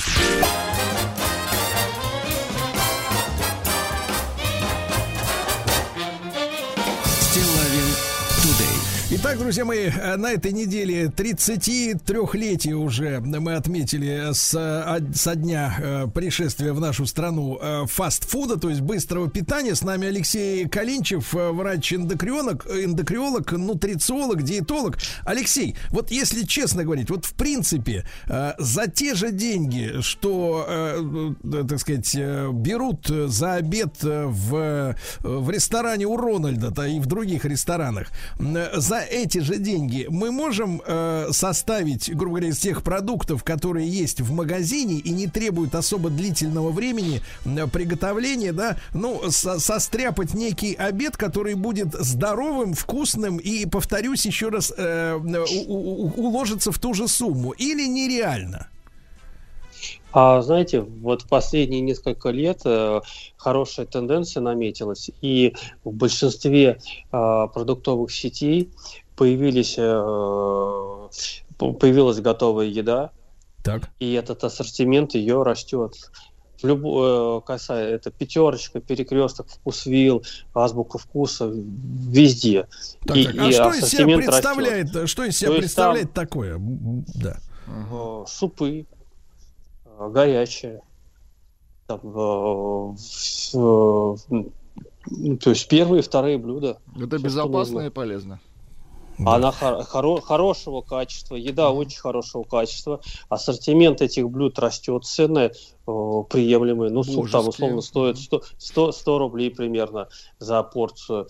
Причем в этих, во многих из этих магазинах уже э, они по формату делаются, там есть мини-кафе, то есть можно там прямо в магазине это все и подогреть. Во многих местах уже Навернуть. есть и, и стульчики, столы со, со стульями, то есть можно и покушать. То есть вот этот вот а, формат, я считаю, очень хороший. Я его как врач абсолютно поддерживаю. И за его только всеми, э, за его расширение всеми, Всеми руками, руками и ногами. Хорошо. А, Есть несколько, Алексей, вопросов Пару от наших вопросов слушателей. есть Конечно. от наших слушателей. Да, пишет Нелечка, Ивановская область. Здравствуйте. Спросите, пожалуйста, у врача про арах... арахисовую пасту. Употребляю ее утром, примерно одна столовая ложка на кусочек хлеба. Потом себя чувствую гораздо бодрее. Вот утром арахисовая паста. На, на здоровье пусть ест, Ну, то есть конечно. это безболезненно. от, такого, от такого количества продуктов Ложка столовая. э, практически любого продукта это абсолютно безвредно. Как говорят диетологи, есть можно все просто в умеренных небольших количествах. Вот это вот в этом же проблема. То есть пр- практически любой продукт, даже когда вот врач человек говорит, вот вам этого нельзя, то обычно имеется в виду вам этого нельзя килограммами. Понимаете? А вот когда вот так вот что-то ложка чего-то, то это можно любому абсолютно человеку, если там нет аллергии, то есть индивидуальной там Ну, непереносимости. правильно ли да? я понимаю То по контексту, что все равно дрянь это то, то, о чем говорит Ну, наш то есть две ложки это уже криминал. Крикерды. Нет, нет, нет. Почему? Арахисовая паста э, это нормальный продукт, если человек переносит арахис. э, Ну, просто арахис достаточно сильно аллерго- а, аллергогенный продукт, вот, и, и многие не могут его есть и по этой причине. А если человек может, так пусть ест без проблем. Нет, а погодите, а толк какой-то прок-то есть в этой, в этой вот в ложке арахисового, Ну, арахисовой пасты? Да, потому что девушка говорит, что ей становится лучше. Бодрее. От чего? Ну вот, э, смотрите, так получилось, что у меня вот э, он тоже есть на кухне, я его в руках сейчас держу. Э, белок э, 26 грамм в 100 граммах продуктов, э, э, жиров 55 грамма. Так. То есть, видите, белков э, 26 грамм, это хороший продукт, много белка. Понятно, понятно. Да. Так, второй вопрос, Так, Владик. второй Потом вопрос вопрос. от Сергея Валерьевича пришел к нам. Да-да-да. Пытается открыть спорт, э, спор с вами Владимир, Сахалинская область. П- э, спрашивает следующее. Спросите, пожалуйста, врача, а котлета с макаронами это не то же самое, что в вашем Рональде обед? Котлета с макаронами. Насколько это Не, ну что да значит? если это то же еще самое. Кепчуком сожалению- полить сверху, да? К сожалению, там э, в, в фастфуде обычно нет котлет с макаронами. Вот если бы были, было бы хорошо. А, Так. котлета с макаронами это как раз вариант хорошего второго блюда для многих людей. Мы не, ну, естественно, вопросы сейчас будут, а какие макароны, а какие котлеты. Ну, мы берем хорошие котлеты и С хорошие макароны, да. макаронами. А, вот. Вообще, вот, вот от кетчупа я бы рекомендовал воздержаться. У большинства людей, мы в первой части говорили, есть хронические заболевания желудочно-кишечного тракта. И вот как раз от таких продуктов, как кетчуп, они имеют обыкновение обостряться. Поэтому вот от кетчупа я не рекомендовал использовать а, в, в этой связке. А мака- котлета с макаронами это нормальное второе блюдо. Понимаю, понимаю. Алексей, ну и вопрос э, э, на прошлой неделе, по-моему, видел интервью замечательной нашей певицы Вики Цыгановой, да? Вот, она делилась секретами того, каким образом выглядит молодо в свои годы. Ну, мы, как мужчины элегантные, не будем называть эту цифру. Вот, и среди прочего она отметила поедание сала. Вот. Насколько вы поддерживаете вот э, сальную, Салоедов. Салоедов, да, это же в нашей культуре, во-первых, есть, и Ну, мы к этому привязаны, а во-вторых, э, значит, сало это действительно полезная штука для организма, и можно ли с хлебцем употреблять его? Сало, считаю, диетологи сало любят. Сало хороший продукт. А, Сало это источник арахидоновой кислоты для сурфактанта легких в теории а, нужно. Но, естественно, люди едят сало не по этим причинам, а просто потому, что им это вкусно и нравится. Да. Вот. У- Ну, умеренное количество употребления сала вполне, да. Дело в том, что исторически так сложилось неправильно. Многие думают, что и до сих пор так и думают, что лишние килограммы от э, жира. Нет, лишь, э, ну, избыточного употребления жира в еде, да, поэтому сало у многих картинка в голове, э, голове, ну, в мозгу так отложилось, что нельзя есть сало, типа толстым будешь. Нет, а, не от э, сала будешь толстым, толстым э, будешь от употребления большого количества углеводов в первую очередь, ну и, и прочего. А, вот сало бояться есть из-за того, что не потолстеешь, не надо. Э, условно там 10-20 там, грамм сала ежедневно, 30 э, вполне нормально. Ну или Ну, в килограмм в зависимости неделю, от- да, я так понимаю, в нашем Влад- с Владиком случае Ну, об- об- обычно, обычно покупают как бы на семью На год. едят. Нет, Шмат, обычно конечно. покупают на вообще, год. вообще я бы я бы рекомендовал торговцам организовать вот это шматочные, да, чтобы люди покупали на улице сало и быстро перекусывали, да. Так-то мы ответим ну, фастфуд. Алексей Калинчев, э, врач-эндокринолог, был с нами. Спасибо ему большое. Росшмат.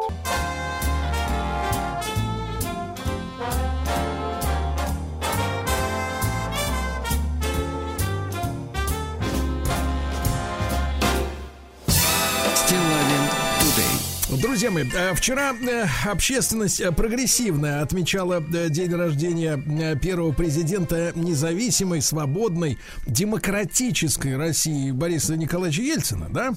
Вот. А сегодня отмечается 30 лет со дня его знаменитого выступления в Конгрессе Соединенных Штатов Америки, где в конце Борис Николаевич есть видеозаписи, это можно все увидеть своими глазами, да, есть фраза «Боже, храни Америку». Вот, ну вот есть у американцев и англичан такое, ну, а англичан, конечно, поменьше, выражение «God bless Америка», по-моему, так это переводится, да. А Мы хотим о том событии с Николаем Ивановичем Кротовым, генеральным директором Ассоциации исследователей экономической истории, экономическая летопись, историком экономики и писателем поговорить. Э, Вновь рад приветствовать. Николай Иванович, доброе утро. Здравствуйте, Да. Сергей.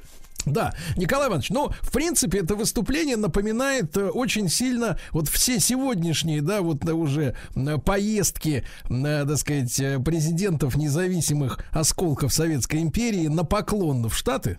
Да, Незалежных. некоторые даже в Ми-6 ездят на отчетные собрания, да, вот, так сказать, пониже рангом. А зачем вообще, в принципе, Борис Николаевич поехал в Конгресс и о чем он там, в общем-то, рассказывал-то? Сергей, я тоже некоторо поддался на нек- некоторую ошибку. Дело в том, что было два визита Ельцина в США в этом году, а, в 92-м. Первый визит был на сессию Совета Безопасности, где были, вот как раз, которая состоялась 31 января, пер- э, 2 февраля, на, ней, на которой были приняты ключевые решения по нашему самоедству. А второй был в июне. Вот это вот э, 17 вот это выступление знаменитое, о котором, я думаю, что мы еще будем когда-нибудь разгова- э, говорить, оно состоялось 17 июня. ТикТок и все остальные сбились, но а, 2 февраля и 1 произошли не менее, а, вернее, скорее, более важные события. Дело в том, что именно 1-2 февраля, ну, зависит от того, в Лон... это мы по России или по Америке считаем, был подписана декларация а, Кемп-Дэвидская о нашей капитуляции. Ельцин подписал. Это как вот у э, Горбачева был Мальта, на которой вроде ничего не произошло, а произошли все основные события. И были более громкие, под, более поздние события. Это было чрезвычайно важное событие. А, Ельцину, он первый, это был его серьезный визит ви- э, в качестве президента, ему хотелось произвести впечатление. Впечатление он произвел фантастические совершенно. То, что в это время было сделано, оно вообще, так сказать, до сих пор аукается нам. Вообще это события очень как бы рифмуются с современными событиями. Это как Крым сдал, Крым, Крым принял. Вот примерно такие же в принципе, э, соотношения. А, как совершенно справедливо вы отметили, 1 февраля у него было день рождения, так сказать, тогда э, ему Буш старший подарил, э, так сказать, ковбойскую одежду и подарил ему такой торт со свечкой. Сладости. Вот сейчас сразу вспоминается знаменитые, э, так сказать, помните, э, цитата из мальчишки Кибальчиша, обрадовались-то буржуины, записали поскорее мальчишек плохиша в свое буржуинство и дали ему целую бочку варенья да целую корзину печенья. Сидит мальчиш плохиш, жрет и радуется. Вот примерно, так сказать, таким образом можно сахаризовать. Так что же он в ответ подарок дал? Что вообще произошло в эти события? Это очень важно. Дело в том, что а, тогда, а, выступая на сессии и выступая перед, э, так сказать, буржуинами, а, Борис Николаевич пообещал им, во-первых, так сказать, сокращение нашей армии на 700 тысяч человек, одностороннее сокращение нашего вооружения, и не только ядерного, но и, так сказать, обычного, уничтожение всего химического оружия. Именно тогда все это произошло, вот именно в эти, в, в эти дни. А, но проблема-то была в чем? Он пообещал сокращение э, ядерного оружия, но приехал туда для того, чтобы получить деньги за это. Дело в том, что разруш... сока- вот это уничтожение ядерного оружия, которое мы брали на себя, оно стоило не меньше 17 миллиардов долларов, причем тех долларов, не нынешних. То есть сама процедура уничтожения. Сама процедура, это же очень сложное событие, как, кстати, и химическое оружие уничтожения. Это специальные заводы строились под это дело. Вот. А Конгресс США выделил всего 400 миллионов. Так. И кто остальные деньги будет давать, не было понятно. Более того, беря вот эти на себя обязательства, Борис Николаевич забыл посоветоваться с другими ядерными державами, а их тогда было у нас четыре. Это Белоруссия, Украина и Казахстан. Казахи, кстати, очень об- тогда обиделись, что он не посоветовался, деньги поехал просить для себя. А украинцы тогда тоже выступили, сказали, а что мы, говорит, будем а, русским доверять, уничтожать оружие, пусть, пусть э, американцы строят у нас заводы, дают нам деньги, и мы сами, у нас есть способности это делать. А, то есть надел, на, а, наобещано тогда было чрезвычайно много, что было, так сказать, э, было выполнить очень сложно. Между прочим, народ забыл, а в то время была еще очень важная, так сказать, интрига. Дело в том, что а, было предложено австрийским премьером, насколько я помню, было предложено вообще уничтожить в России, ну, имеется в виду не только, когда я говорю Россия, то и Беларусь, и Украина, и Казахстан, уничтожить вообще все ядерное оружие. Сделать Россию безъядерной державой. За это было обещано 70 миллиардов. Так. Нас спасло только две, две вещи. Первое, нас спасло а, жадность, а, жадность американцев, ну, в первую очередь. У них самих были очень большие экономические проблемы, и выделять кэшем там или не кэшем 70 миллиардов было, ну, мягко говоря, им Тяжело. западло. Да, но они решили, что сами, сами, сами, сами, так сказать, э, так сказать, себя развалят. А вторая причина была то, что обещано было не деньгами тогда, а было обещано списать просто наши советские долги. Мгм. А тут уж, извините меня, не, не- ну, не, не распилишь. Здесь, ну, как, а, за а мы за что боролись? Ну, спишут долги, а мы ничего не получим. То есть Ну. уже была жадность, так сказать, наша, наших, э, так сказать, желающих это сделать. Так что день этот был чрезвычайно-чрезвычайно важный. так сказать.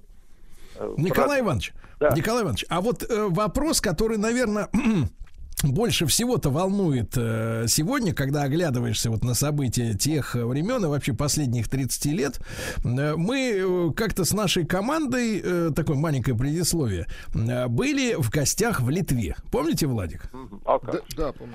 Вот, а нас, значит, соответственно, нас лю- любили слушать люди э, в литовском посольстве, э, наше утреннее шоу, и, значит, там девушка одна была прекрасная, э, занималась культурой, и говорит, давайте я вас, ребята, св- свожу, э, значит, вот по- посмотрите, как живет современный Вильнюс. Вот, и мы, значит, э, на несколько дней, там, на, на три дня, по, по- году в 2008, это, по-моему, было, или 2009, не помню, вот, э, поехали, там еще евро не было, Э, полетели в Вильнюс, посмотрели, там у них проходил шабаш под названием «Ночь культуры», это в церкви, в католической, значит, там, значит, клубились рейверы. Вот, это было очень прогрессивно, да. Из, при, при, из прикольного они перенесли административный центр э, Вильнюса э, в такой стеклянный новодел, э, так сказать, на окраине города, э, небоскребы стеклянные, да, такой бизнес-центр, а вот всю недвижимость исторического центра Вильнюса они, значит, распродали коммерсантам, мы тоже этим очень сильно гордились. Ну и главное, мы оказались, э, познакомились с местной администрацией, Э, ну, то есть э, с руководителями Литвы, молодыми людьми. Я помню, что им там было, ну, наверное, ну, где-то там, у меня было ощущение, что там от 30 до 40 вот такой диапазон, да, помнишь, Владик, возраста, люди, да? да, конечно. Очень молодые Ну, там люди, которые... Там скинули уже, там Лансбергский был знаменитый. Я вот это, это, Его- да, Там, его наверное, уже старых сбросили. никого не осталось уже. Нет, Ну, старых там Ага. не было, да. И они, значит, рассказывали нам, как американцы, как раз вот после развала Советского Союза, как они оказывали всестороннюю помощь по формированию кадров э, управленческих, да. То есть был и, и, и целый десант специалистов был вы- высаден, высажден в Прибалтике. И люди ездили там на учебу, на стажировку. То есть они очень плотно э, занялись вот э, кадровыми э, Ну, политическими. а что Литву вспоминать? У нас то же самое было и очень активно. да, вот у меня только один вопрос. А э, э, если, соответственно, смотрите, Литва сейчас член НАТО, правильно я понимаю? Ну да. Вот, и со- со- там да. недалеко, недалеко от нас, говорит, член НАТО, да, там, значит, все переформатировано, эта страна уже, так сказать, вовлечена и в евросоюзовские, натовские структуры, мировые, глобальные, все понятно. Почему американцы, вот как вы, как историк, э, э, Николай Иванович, видите, а почему они отказались от э, идеи вовлечь нас полностью в орбиту своих, ну не то чтобы интересов, а в свою систему настолько, чтобы мы в ней растворились, как это произошло вот с э, некоторыми другими, в частности, прибалтийскими республиками. А, да, сам Владимир Владимирович недавно рассказывал, что в Кремле ходили консультанты из ЦРУ, да, там и так далее, это, там, в правительстве Ну, не даже Кремля, да. Да, Я в понял ваш вопрос, Вот, я имею в виду, почему, почему они нас не, не включили, почему они прод- почему все, в итоге все это выросло опять в эту конфронтацию? Почему они нас Нет. не сожрали? Да, мы в это время как раз очень рвались, даже, так сказать, давали заявление, заявку давали практически в НАТО, чтобы нас приняли. Нас переварить не могли. На одну Польшу было потрачено громадные деньги. И как только эти деньги заканчиваются, Польша начала сразу сдрыгиваться. Мы значительно требовали больших денег. Более того, мы, э, они понимали, что мы некая империя, так сказать, которой переживать не, не- не удастся. Они рационально, они просто оценивали, во сколько это обойдется, и понимали, что им, не, не- им не сдюжить. Поэтому вполне, так сказать, здесь не было никаких удивлений. А по поводу кадров, у нас, э, мне, я вот книгу делал по истории как раз этого фондового рынка, и э, у нас действовала система западных консультантов, причем частично это было грантовое, но в основном это было, так сказать, нам э, в, в кредит. Они ездили на все наши предприятия, которые у нас э, приватизировались. Они участвовали, в том числе и закрытые ранее. Они э, изучали подробнейшие реестры наши. Реестр – это практически вся информация о предприятии. Они встречались, американские обязательно представители были с нашими а, специалистами, которые занимались всей подготовкой документов, а потом все эти документы вывезены в США. А наши документы, наши копии, пропали на заводе имени Орджоникидзе. Там был склад, так его и уничтожили. Американцы в этом отношении, так сказать, провели громадную работу. А, кстати, вот еще одна история тоже связана с 2 февраля, э, 2 февралем, который мы вспоминаем.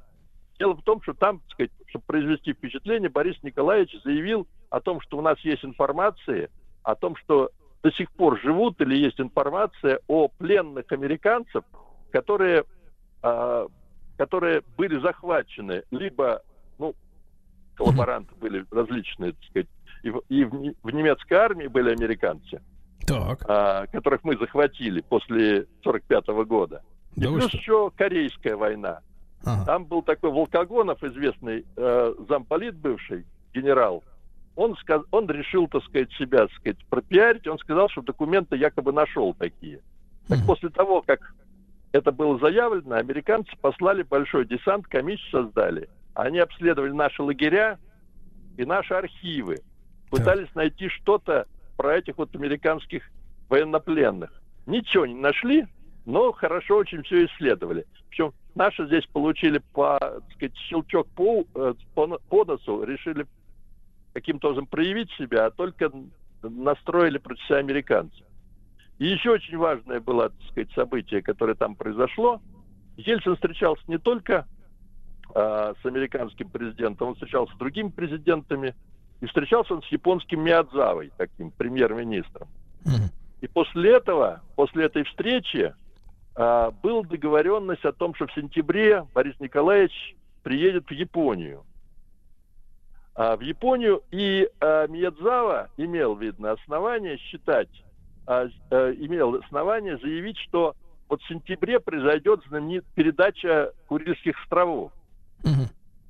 И Мы как раз, как раз, э, Николай Иванович, как раз сегодня отмечаем э, дату не круглую, но тем не менее в 46 году сегодня официально указом Президиума, да, э, Верховного Совета э, полностью Сахалин и Курилы включены в состав Советского Союза. Вот сегодня. Ну да, это было послевоенное, так сказать, после победы над Японией, так сказать.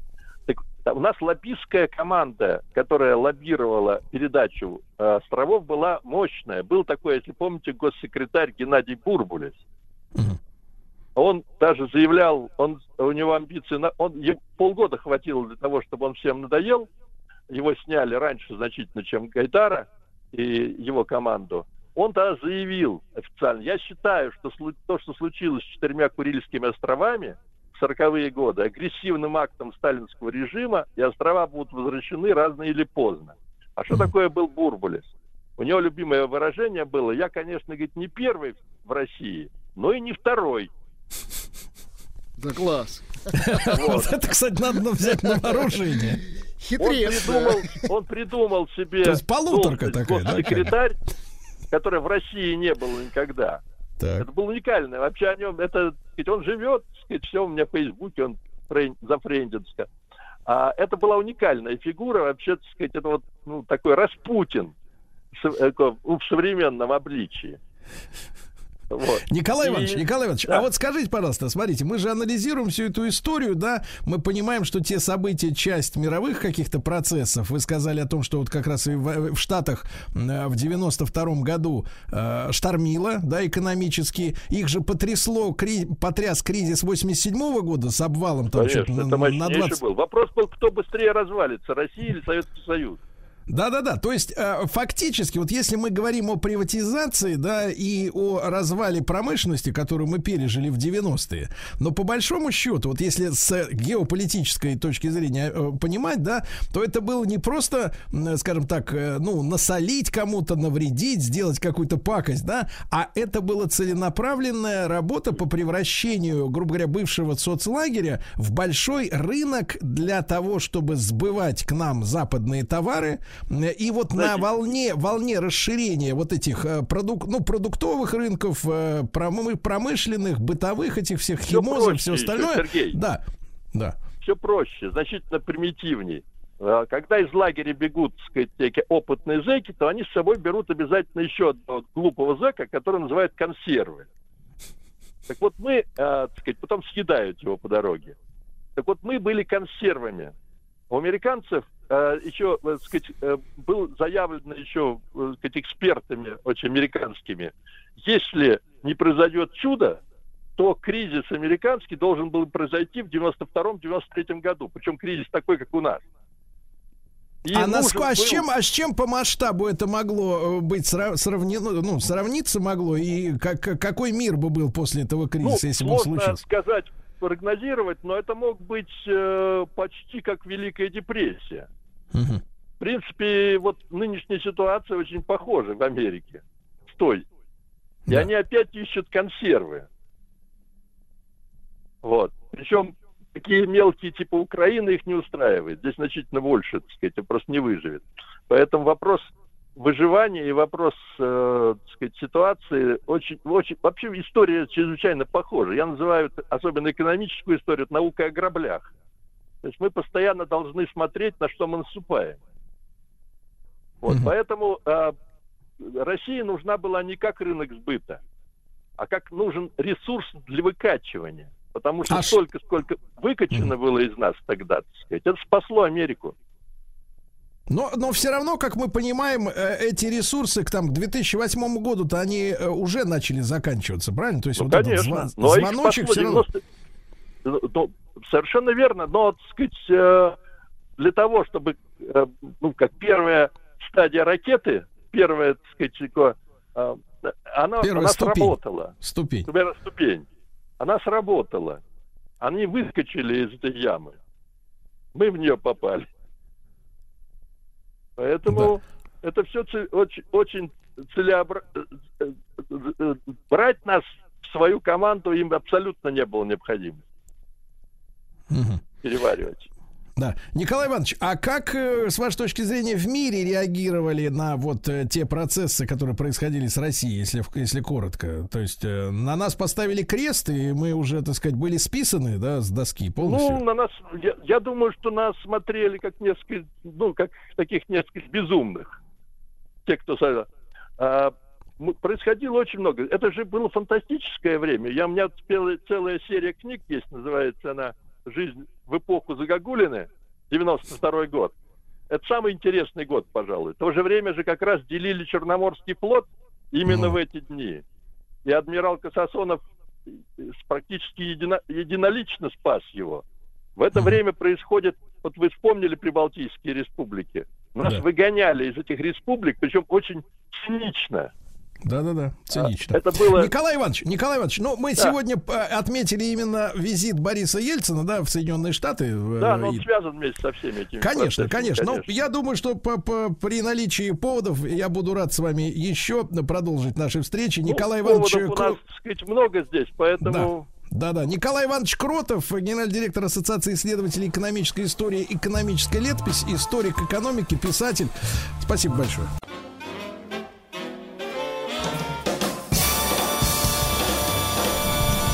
Стилавин Тудей. Друзья мои, э, ну еще одна дата, которая э, важна э, в нашей истории и в культурной, в том числе истории да, страны. Э, в этот день, в 1959 году, э, случилась э, трагедия с туристической группой Игоря Дятлова. Да, э, сняты фильмы, э, телепрограммы, выпущены книги, э, расследования, версии, каких только нет. Э, ну, я не знаю, я, я могу перечислить несколько, да, от несчастного случая до, э, значит, э, некого загадочного шара пришельцев. В Ютубе можно такое услышать, да, который вынудил людей выбрать, э, вы, выскочить из своих палаток на мороз и замерзнуть, вот, да, э, в полусонном состоянии. А потом, э, значит, сбежавшие заключенные из местных э, э, тюрем, которые шли, значит, и напоролись на туристов, да, среди которых были замечательные девушки, молодые ребята. Вот. А, И самая фантастическая, наверное, версия это, э, значит, английские или американские шпионы, которые, э, значит, через Северный Ледовитый океан прокрались на нашу территорию на подводной лодке и шли через этот перевал на какое-то задание, связанное с исследованием советских ядерных объектов, и вынуждены были уничтожить э, свидетелей лишних своего вот этого перемещения. Ну, чего только не, не почитаешь, честно говоря. Я рад э, сегодня, что у нас есть э, люди серьезные, э, докладчики наши замечательные. Николай Варсегов, журналист газет «Комсомольская правда», автор книги «Почему скрывают причины гибели группы Дятлова». Николай, доброе утро. Да, доброе утро. Николай, ну я думаю, что вы, наверное, коллекционировали да, версии самые разнообразные, которые описывают вот произошедшее в 1959 э, году. Э, Вот ваши, ваши личные изыскания, к какой мысли вас подвигают вот спустя эти годы? Да, версий действительно огромное количество. К большинству из них я отношусь скептически и, в общем-то, всерьез не воспринимаю. Кстати, сегодня на сайте «Комсомольской правды» еще одна очередная версия, кому интересно. Вот. А среди э, всех у этого огромного набора версий лично мне ближе версия, так скажем, вот неудачных военных испытаний. Ну вот, это даже не то, что моя личная версия, это версия э, более крупного специалиста. Был такой Евгений Окишев, в то время работал заместителем начальника следственного отдела прокуратуры Свердловской области. И вот э, в 2014 году, когда мы с моей супругой, значит, женой э, Натальей Варсеговой достаточно плотно занимались темой перевода Дятлова, он сам на нас вышел. Вот, и э, зная, что у нас есть копия уголовного дела, попросил привести эту копию к нему. Вот, что мы и сделали. Он ее изучал, значит, сутки. Потом мы встретились. Да, он был уже, конечно, не молодым человеком, но в достаточно таком ясном уме, в памяти. Вот, и говорит, ребята, в этом уголовном, вот в этой копии уголовного дела много чего не хватает. Причем не хватает самого интересного. Вот, например, вот. Ну, и стал нам рассказывать подробности, значит. А, то есть, когда вот случилась вся эта трагедия, первым делом а, решили, что виноваты манси. То есть, вот местные там а, племена охотников, которые вот а, в этой этих местах а, в тайге живут. Ну, вот, этих манси, значит, сразу всех практически мужиков взяли в оборот, ну, вот, э, допрашивали не то что с пристрастием, а, в общем-то, их пытали натурально. Он сам, Окишев, это рассказывал, э, голыми выгоняли на мороз. Ну, вот, но, тем не менее, значит, никак э, зацепиться за эту э, версию не могли. Ну, вот. Ой, простите, простите. Будьте здоровы. Вот, да, спасибо. Да. Вот. А потом, значит, появились интересные свидетели. И вот, например, он говорит, я, говорит, прекрасно помню показания в деле э, одного э, работника Ивдель Лага, который рассказывал буквально так. Вот э, мы с моей супругой в ночь с первого на второе шли из клуба, значит, э, после просмотра картины такой-то. И вот э, там вдалеке, в районе, значит, э, горы Атартен-Халачакль, видели мощное зарево вот, которая держалась вот несколько секунд. Вот так вот там четко, значит, э, было прописано со слов этого свидетеля. Вот, потом подобные показания давали еще э, несколько человек. Вот, э, в том числе из числа туристов, которые в это время э, ходили где-то тоже в, те, в том районе, но далеко, километров 30, может быть, от э, гибели места Дятлова. Вот. Почему вот эти показания из дела э, исчезли, конечно, для Окишева была загадка. Вот. Ну и, естественно, эти показания, они наводят на мысль, что что-то там взорвалось, что-то там сгорело. Вот такая вот интересная... А там это где, в принципе? В этих местах что-то действительно находилось такое, что могло взорваться, с вашей точки зрения? А, с моей точки зрения и зрения точки Укиша, значит, а, мог лететь какой-то снаряд на полигон. Может быть, там был какой-то полигон, условно говоря, километров в 50. Вот. То, что туда летело, могло отклониться, не долететь, перелететь. И вот э, упасть где-то вот э, неподалеку от места гибели группы. То есть, если это была ступень ракеты, вот, и из нее, э, и она упала, допустим, в полукилометре от э, палатки, вот, и из нее пошли пары ядовитого топлива вот, в направлении палатки, то это тот случай, который вот мог туристов э, выгнать на мороз в том, в чем они были в этот момент, потому что люди стали задыхаться. Вот это как один из вариантов. Вот. Ну Николай, потом- Николай, а вот Да. вопрос: а эти, эта территория была в свое время тем же следователем, эм, э, ну, обыскана, как бы исследована, да, на предмет А того, что... это, э, это очень интересный и правильный вопрос. Дело в том, что когда э, со слов Окишева, они вышли вот на эту военную версию, а военные чины отрицали всякое там, э, значит, их, э, так скажем, э, присутствие, вот, эм, то они написали письмо в прокуратуру эм, Российской Федерации. Не Советского Союза, а Российской, э, соответственно, Федерации. РСФСР, И- да. да, ну вот. И оттуда приехал заместитель э, главного, э, про- заместитель прокурора, товарищ Ураков. Ну вот. Дело забрал и сказал, что давайте, значит, это дело будем заканчивать. Вот. И э, э, с формулировкой э, туристы м, погибли от стихийной силы, преодолеть которую они были не в состоянии. Вот. Но мы, говорит, его спрашиваем, товарищ Ураков, ну все-таки вот то, что мы думаем на военных, а, вот, э, есть какие-то там основания так думать. Вот. На что он ничего не ответил, а дело велел прекратить. И вот это вот э, в практике, так скажем, в расследовательской, э, очень невероятный случай, потому что вот совершилось это событие.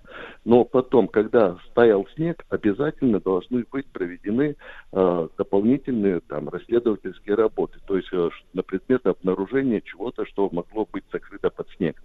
Этого сделано не было. Вот э, и все вот эти факты, они наводят на то, что все-таки тут военные, как говорят, э, нынче накосячили. Э, Николай, а вопрос. Сам по себе перевал – это опасное место для вот туризма в зимнее время? Ну, в зимнее время, да, достаточно опасное. А, в каком плане? А, ну, если туристы неопытные, ну там действительно там очень сильный ветер.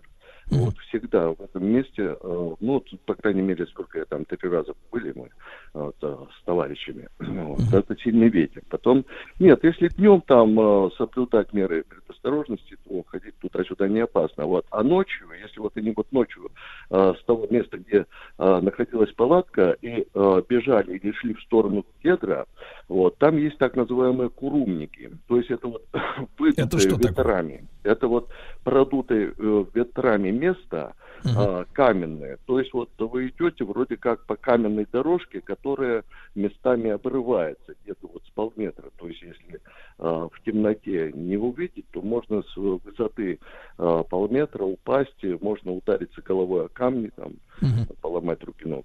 То есть вот в этом плане опасное место.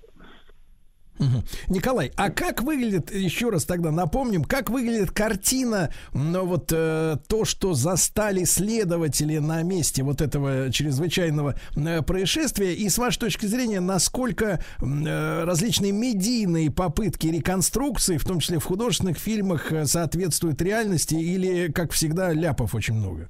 Ну, ляпов, как всегда, разумеется, очень много, ну, потому что, ну, большинство людей, которые там, ну, ставят э, эти картины, они просто на этом месте не были, они знают его там по картинках, ну, по фотографиям, вот, а я не очень понял, что, собственно, вот вы говорите, как выглядит картина, Ну вот да? э, для следователя, да, вот что открылось, когда они прибыли на это место, когда обнаружили людей? То есть вот э, вызывает ли действительно в этом, в этой, в этой вот картине, которую застали, какой-то ужас какой-то у, у, так сказать, у работников следствия? О, н- да нет, они тогда, так скажем, уже, в общем-то, люди-то, прошедшие в основном все э, войну, ну, по- по- много чего повидавшие, конечно, ужаса они никакого там не испытали. Вот. А, ну, определенное удивление, ну, в первую очередь, что вот э, первые э, нашли два трупа, да, вот э, раздетые причем, под кедром. Вот. э, У одного обгоревшая нога. Почему? э, Вызвало массу вопросов. Вот как так, почему человек раздетый, куда подевалась одежда. Потом нашли еще три трупа, относительно э, одетые. Э, Дятлов, там, э, Колмогорова, значит, э, Рустем Слободин. Ну Вот. Но нету четверых. Вот, куда подевались четверо? ну, ну, то есть там уже нашли, на- начались такие глобальные поиски, поиски, э, опять же, стали строиться версии вплоть до того, что не ушли ли они там через Ледовитый океан, там, куда-то, значит, в Америку, убив этих товарищей. Ну, вот. То есть вот э, тут, конечно, вот э, удивления было очень много. Ну вот, и этого удивления остается много и по сей день. Ну, я не знаю, вот просто вот, вот э, так, навскидку, вот, э, допустим, трупы были перевернуты. Как показывают, некоторые трупы были перевернуты на момент их находки. То есть вот э, что, о чем свидетельствуют трупные пятна. А, Например, То есть человеку- имеется в виду, что люди погибли в одной позе, а нашли Да, их в другой, да? это Да, имеется виду? да, да. То есть вот, э, ну, можно предположить, можно предположить, вот как я думаю, например, шел охотник к манте, увидел труп, удивился, что такое. Ну Вот, он взял его, перевернул и пошел дальше. Вот, ну, вот, э, мне рисуется, например, такая картина. Вот. Ну, а куда там заявлять или что? Ну, он охотник, ну, вот, э, той поры охотник. Сейчас аманти, они, конечно, современные, они там э, все грамотные, продвинутые, а там полудикий человек.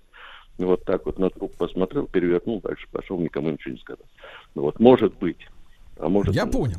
Я понял. Николай, э, спасибо вам большое за э, ваше участие в нашем сегодняшнем эфире. Николай Варсегов, э, журналист газет «Комсомольская правда» и автор книги «Почему скрывают э, причины гибели группы Дятлова». А, Спасибо за вот мнение Николая. Мы также обратимся еще к мнению историка Алексея Кузнецова сразу после короткой рекламы. Друзья мои, я еще раз напомню, что в этот день, в 1959 году, как раз случилась трагедия туристической группы Игоря Дятлова.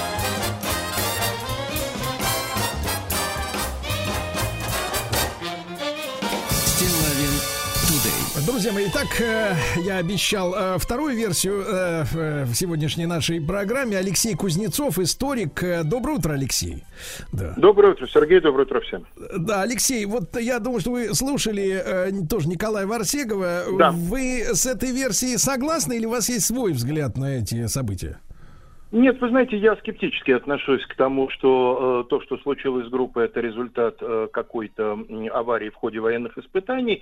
Хотя такие испытания, несомненно, э, были. И это, кстати говоря, в материалах дела зафиксировано.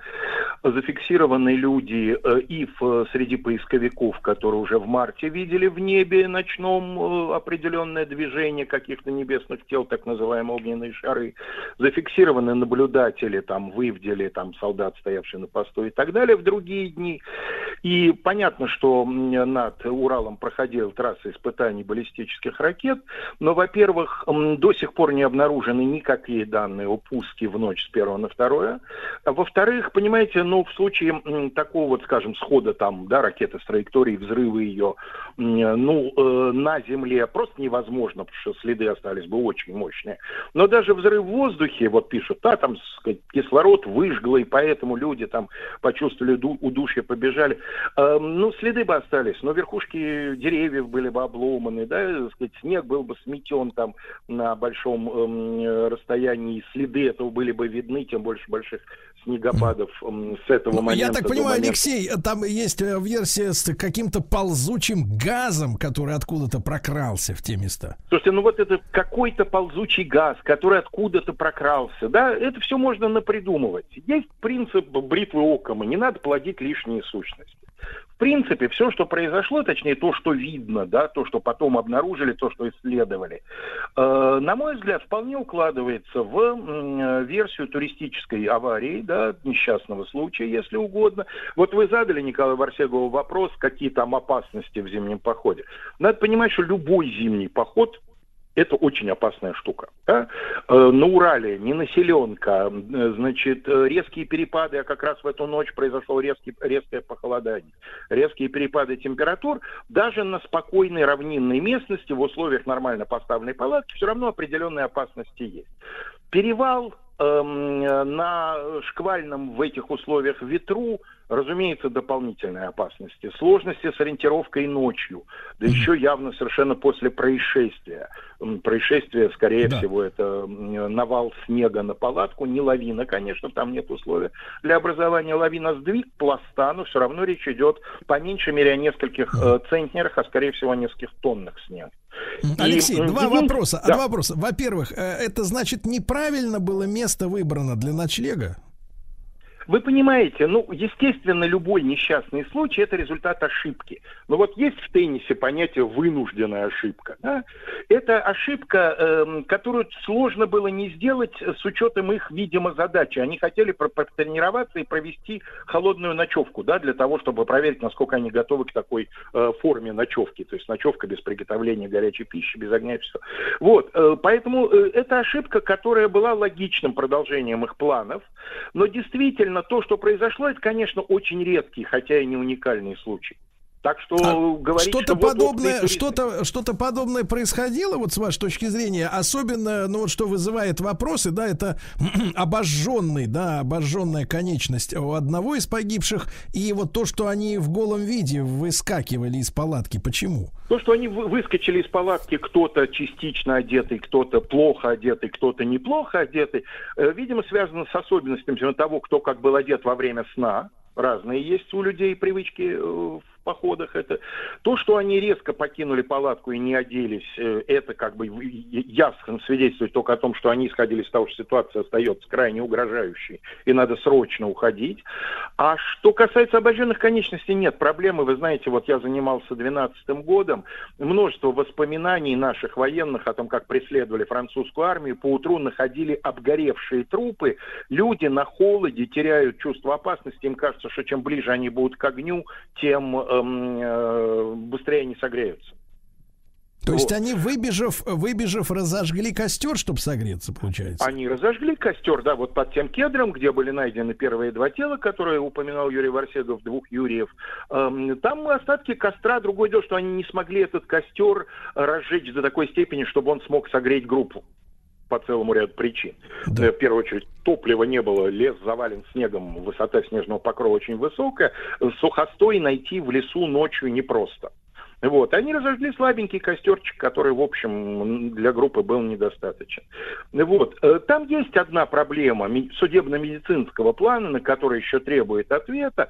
Так. Это в какой момент получены вот эти абсолютно смертельные травмы тремя участниками, которых обнаружили позже всего, значит, Дубининой, эм, э, Золотаревым и Тибо Бриньолем. Потому что э, если они получены в таком виде наверху, то их троих спустить просто не могли. Значит, видимо, травмы были получены наверху, а усугубились внизу, возможно, навалом снега вот в той э, снежной дыре, которую им выкопали, чтобы их укрыть от ветра. Э, Алексей, с вашей точки зрения, в этом деле еще есть загадки, э, вот, э, объективные? Вы знаете, есть некоторые вопросы, которые отвечены не вполне удовлетворительно, но уверяю вас, что в любом уголовном деле, маломальски серьезно расследованном, можно найти недочеты. Никакой Хорошо. загадки в этом, на мой взгляд, нет. Хорошо, спасибо вам большое, Алексей Кузнецов, э, историк. Э, Ну вот мы сегодня э, э, ну, отдали дань памяти э, ребятам, которые погибли в этот день в 1959 году на э, теперь уже перевале Дятлова. Э, э, произошла гибель туристической команды. Ну вот с разных сторон посмотрели на эту ситуацию, а вам уж, товарищи слушатели, решать, какая версия вам ближе.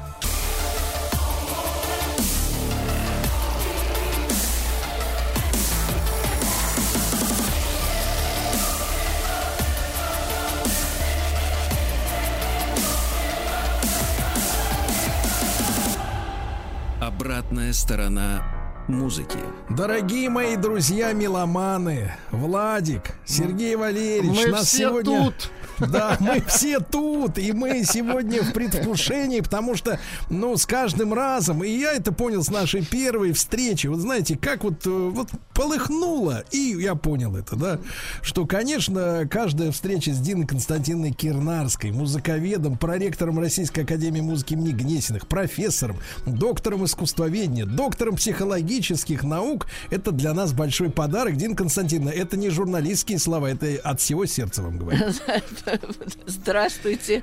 Да, Спасибо. опираясь, опираясь, Дина Константиновна, на реакцию наших слушателей, которые вам рукоплещут, я это серьезно абсолютно, да, и вы наш бриллиант, бриллиант. Спасибо, да. спасибо, Вот, взаимно. а, да, да. Значит, Дин Константиновна, мы же тут отмечали бурно, ну, кто как мог. Просто не просыхая, можно сказать. Это точно. Местами просыхай, да. Значит, э, день рождения Моцарта очередной, да? Да, как же. И, конечно, мы поняли- 266 лет. На секундочку. Как с Да. Смотрите, и вы, и вы нахват, нахватались, э, к сожалению, у звукорежиссера. Да кое-каким приемчиком, да. Он меня испортил. Да, да. Ну, Дин Константин, да. э, Ну, мы все во внимании, потому что, конечно, и, и музыка замечательная, и, и- но все-таки нам нужна ваша консультация. Как нам, значит, соответственно, э, Вольфганга Амадея, как говорится, слушать, потому что был однажды в берлинской, а нет, нет, в дрезденской опере, в дрезденской, смотрел на дерево. Дерево. Дерево пело. Дерево пело на сцене. Вы знаете, организм, организм не принимал. Не принимал. На сцене еще не то увидишь. Амадеус в этом никак не повинен. Он не режиссер. Он Да. композитор всего лишь, понимаете как? Да. Да, режоперой он не занимается. Да. Режопера это новейшее изобретение. Это Дин Константин, но вот Моцарт, он все-таки, вот скажите, я читал много историй разных, э, значит, э, авторов музык разных, да, и, и среди них встречаются, ну, удивительные профессионалы. Э, Вот из серии, например, Битлз, которые говорят, ну что, нам нужен бассейн, надо написать пару хитов. Написали, купили, все, пошли класть цемент, да.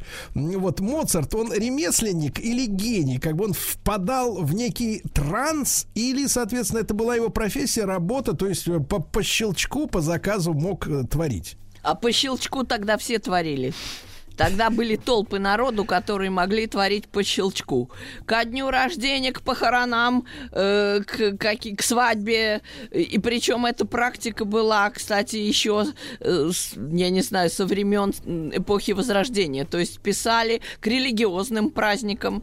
То есть щелчки только и делала, что щелкала. И по щелчку прямо денежки Так. капали. Дин Константин, Да. а как же сейчас Это вот эти все стоны, стоны воздыхания из серии, вы знаете, мы не можем спрогнозировать хит, говорят наши значит, композиторы. Э, э, У нас ну- нам надо подготовиться, нам надо отдохнуть, на Бали слетать. Да. Вы Вот знаете, это вот э, расслабон этот желеобразный, это вот от чего? Нет, хитами никто не фонтанировал. Даже Моцарт и то, и то в какой-нибудь там толстой опере, толстой притолстой, может, ну, 3-4 хитовых каких-то арий или ансамбля. Хотя он весь сплошной хит, он просто полыхает.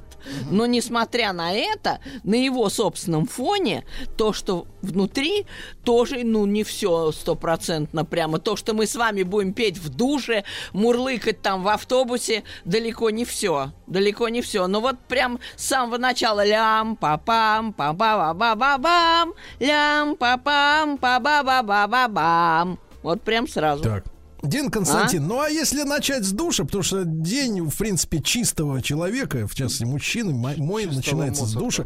Я, вы знаете, некоторое время назад открыл для себя снова, а, сделав многолетний перерыв, дегтярное мыло. Вот, и... а, Получает знаете, удовольствие. Да, получаю удовольствие. Вот что бы вы порекомендовали на, на как бы на стартер? То есть Да вот э, на стартер логотип. Вот то, что я сейчас пыталась изобразить фальшиво, э, можно не фальшиво вспомнить. Между прочим, у этой маленькой ночной серенады номер 13. о.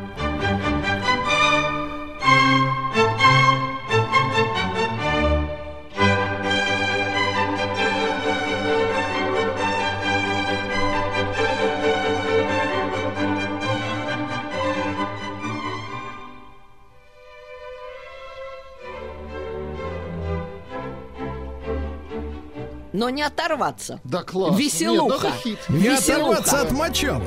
А это все, вы знаете, это европейский климат тоже виноват. В садах и в парках все время звучала музыка, все время веселились, танцевали, какие-то вот такие дивертисменты звучали, и их по заказу писали просто превеликое множество. Так что вот, видите, этот, кстати, э, хит написан в то же самое время, когда сочинялась опера «Дон Жуан», то есть в 787 году. Моцарт в это время уже был далеко не мальчик, он уже был известный композитор, и вот такой вырвался из-под пера, буквально торжествующий хит. Вот. Э, И вот до сих пор у нас рингтоны для мобильных, это звучит музыка. Ну, просто хитее некуда, буквально. Один Константин, но это как бы музыка, она помогает, с вашей точки зрения, с психологической точки зрения, мобилизоваться человеку, поддержать позитив. Может ли она вытащить, например, из мрачных мыслей человека? Она Или лучше обнаглеть не- помогает, обнаглеть, Обнаглеть. Потому что это же современник Дон Жуана, это маленькая ночная серенада. И Моцарт был, в общем, весь как бы в этой опере. И э, этот образ Дон Джованни, соблазнителя, такого рыцаря рыцаря, кавалера. Он буквально витал в его воображении. Так что если вы зададите себе вопрос, это кто такой вот наглый, пам, па пам, па пам, да, прет прям-таки, это Дон Джованни. Вот завидуйте все ему. Лихой парень. Вот такой Прекрасно. лихой, да. Владик, еще немножко лихого. Давайте, Лихова.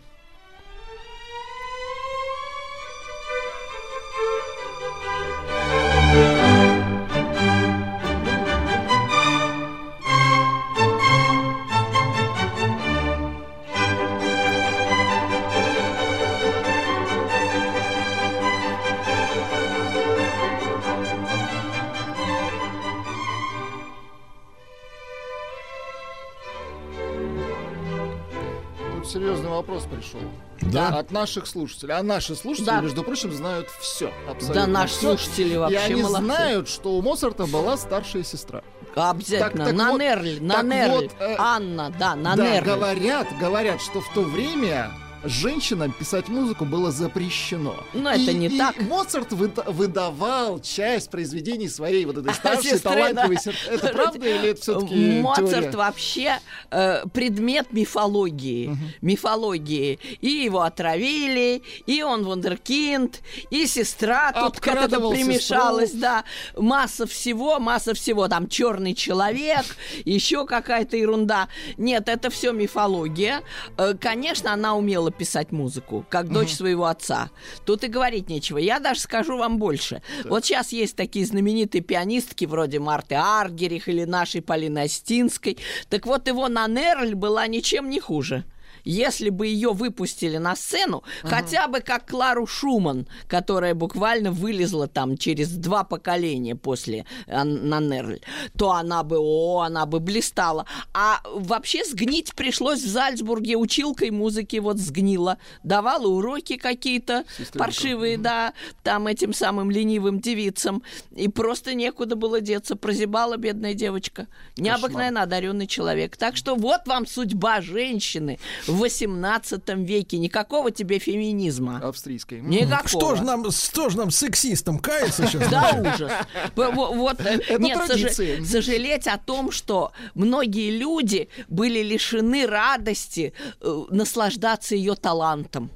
Талант А остальные были лишены, вернее, приобрели радость, так сказать, э, не сталкиваться с бездарностями, правильно? Которые бы, несомненно, полезли бы, если бы всем бездарности разрешили. дома музицировали. Вот эти вот девочки такие дурные, там всякие дочки купцов, нотариусов, и, кстати, аристократии тоже. Они так спокойненько музицировали, но это было очень нужно, потому что эти дочки потом передавали эту музыкальность, эту культуру своим детям. Для этого совсем не нужен талант. Для этого нужна просто увлеченность искусством. А вот этим как раз заражали своих учениц и сама Нанерль, и Моцарт, который очень много преподавал таким же девушкам и в бытность в Зальцбурге, и в Вене тоже. И это был, кстати, некий источник заработка. Платили за уроки маэстро очень хорошо.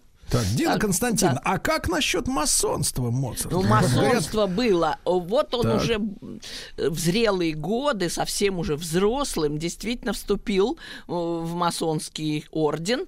Э, По примеру Гайдна. Гайден тоже был масоном. Это была своего рода мода, и многие тогда мечтали об искусстве как таком объединяющем факторе для Так. всего общества. Ну, не все, может быть, религиозны. Э, Кто-то верует в Аллаха, кто-то верует в Иисуса Христа, кто-то в Будду. Э, Много конфессий. А вот масоны, они были своего рода каким-то объединяющим таким. То есть это такой союз Да, союз, да? вольные каменщики, вольные каменщики. Каменщики-композиторы. Э, И они, у него, кстати, есть и масонская музыка вокальная, т- масонская, все это есть. И опера «Волшебная флейта» тоже переполнена этими масонскими какими-то намеками. Э, Но э, тем не менее, это не играло уж какой-то решающей роли. Правда, он благодаря масонам как-то выжил в поздние годы, потому что многие члены этой ложи были не без средств, скажем так, с деньгами. И вот его кредитор постоянный, некто Пухберг, которому он э, адресовал письма слезные с просьбой о материальной помощи, он не отказывал. И э, помогал, и поддерживал, и не только Пухберг, и другие масоны тоже. Так, Так один что- Константин, а Да. дорого ли было жить композитором? тогда, Касса то время? взаимопомощи у них была, у масонов, На своего что рода. тратил деньги? А, композитор. на что тратил? Ой, расходы ужасные. Так, так, так. расходы ужасные. Э, э, ну, жена, во-первых, недешево обходится. Это да. вам сказать, да. Мы подсчитали, что сейчас вот где-то 110 э, в месяц. Тысяч в месяц это минималка в России. Но э, я вам скажу так, подсчитывали, когда праздновали 250 лет со дня рождения, круглая дата была, это было где-то середина 2000-х, а еще до этого еще какие-то юбилеи были. Вот к юбилею подсчитали, что его годовой доход в среднем был примерно как семьи Клинтонов до президентства. То есть это где-то 200 тысяч долларов Ну, не кисло. в год. Но это не очень много, но и, конечно, немало. Э, Он был вообще-то по доходам богаче среднего класса венского. Это был своего рода upper middle class, то есть высокий средний класс. И э, он мог бы себе позволить довольно многое, кстати, и позволял. У него был бильярдный стол, который оценили, Так. а, оценили в 60 флоринов тогдашних, а за 80 оценили его фортепиано. То есть, видите, как бильярдный стол стоил почти столько же, сколько хороший фортепиано. Это была очень дорогая штука, однако он его приобрел в собственность. То есть э, у него был свой выезд в одно время, но недолго, конечно, в середине 80-х. Канарейка даже была, то он развлекался. Потом ему, он модник был страшнейший. Такая мода дорогая, с золотым шитьем пуговицы, камзолы. Парики. Да, конечно, он вынужден был выглядеть. Ему надо было иметь квартиру хорошую в центре города. А куда учеников-то приглашать? Он же должен был, соответственно, к своему статусу себя вести. И выезд, и квартира, и одежда. Все должно было быть ого-го, комильфо. И его иногда приглашали покушать. Это немножко помогало, но очень мало, честно говоря. Покушать это чтобы А, ну впрок обед, отъесться. обед. У учеников обедал, это было положено. Он, кстати, это поддерживал вообще этот порядок. Он как бы показывал, высвечивал высокий статус композитора. То есть его сажали за один стол с хозяевами. Он, можно сказать, на дружеской ноге с аристократами был. Так что Так, так, так. Да, Дин Константин, всё ну давайте, давайте, чтобы музыка не музыка, молчали. давайте надо- мы музыку, да, Давайте. запустим. Да.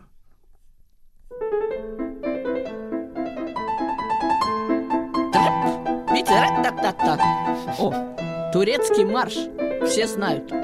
А почему же он турецкий? А, а не поэтому, а там дальше есть брям, брям, тарадарадырадарадам, пам пам пам да?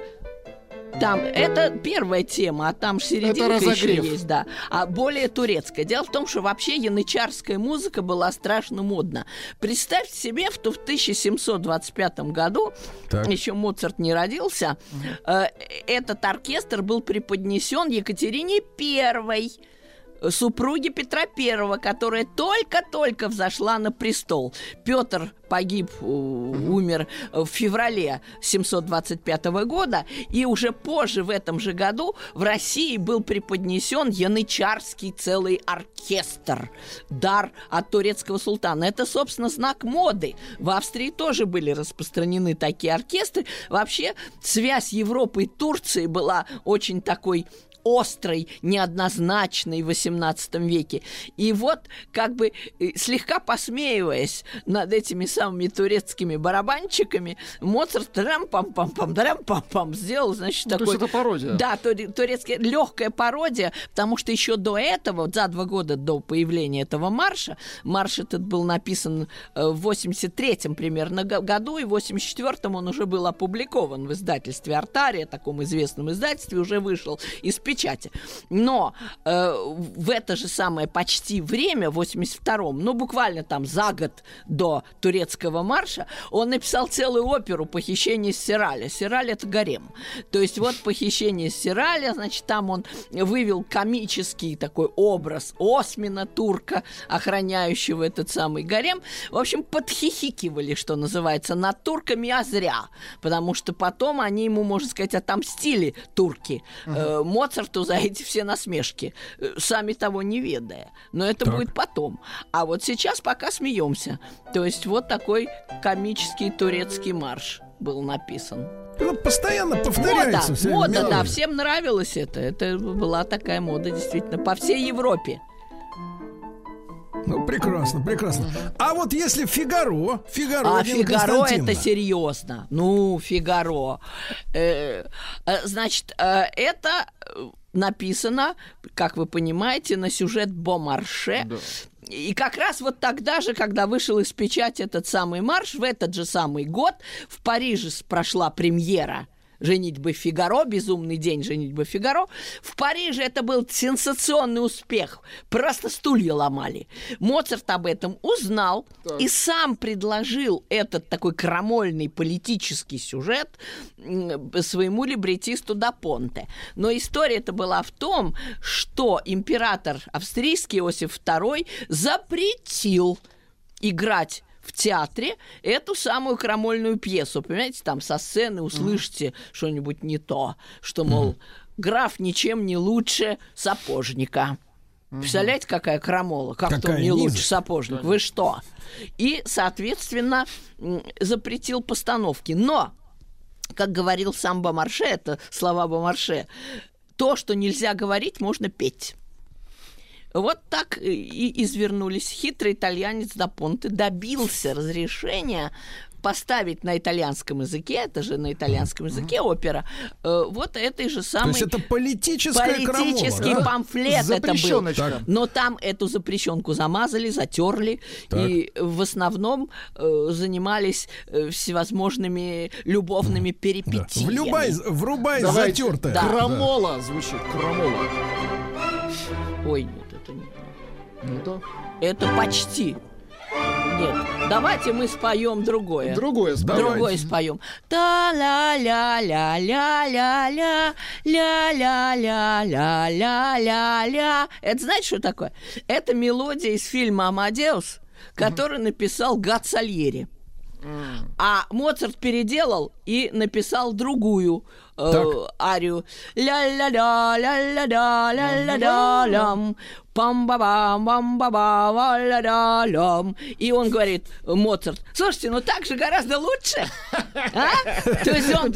Сальери-то поправил, То но... есть он его умыл. Да, Так. умыл, да, но фокус в другом, Так. что мы иногда думаем, что все гении, ну прям такие новаторы, прямо просто Да. стирают с доски и пишут заново. А он? Ой, ничего подобного. Да. Некоторые гении, вот такие как Бах, такие как Да. Моцарт, они не новаторы. Да. А Они вот я вам скажу, знаете что, шлифовальщики. Шлифовальщики. Я, Шлифовальщики. конечно, в опера де Пари не был, но мне Дина Константиновна напела.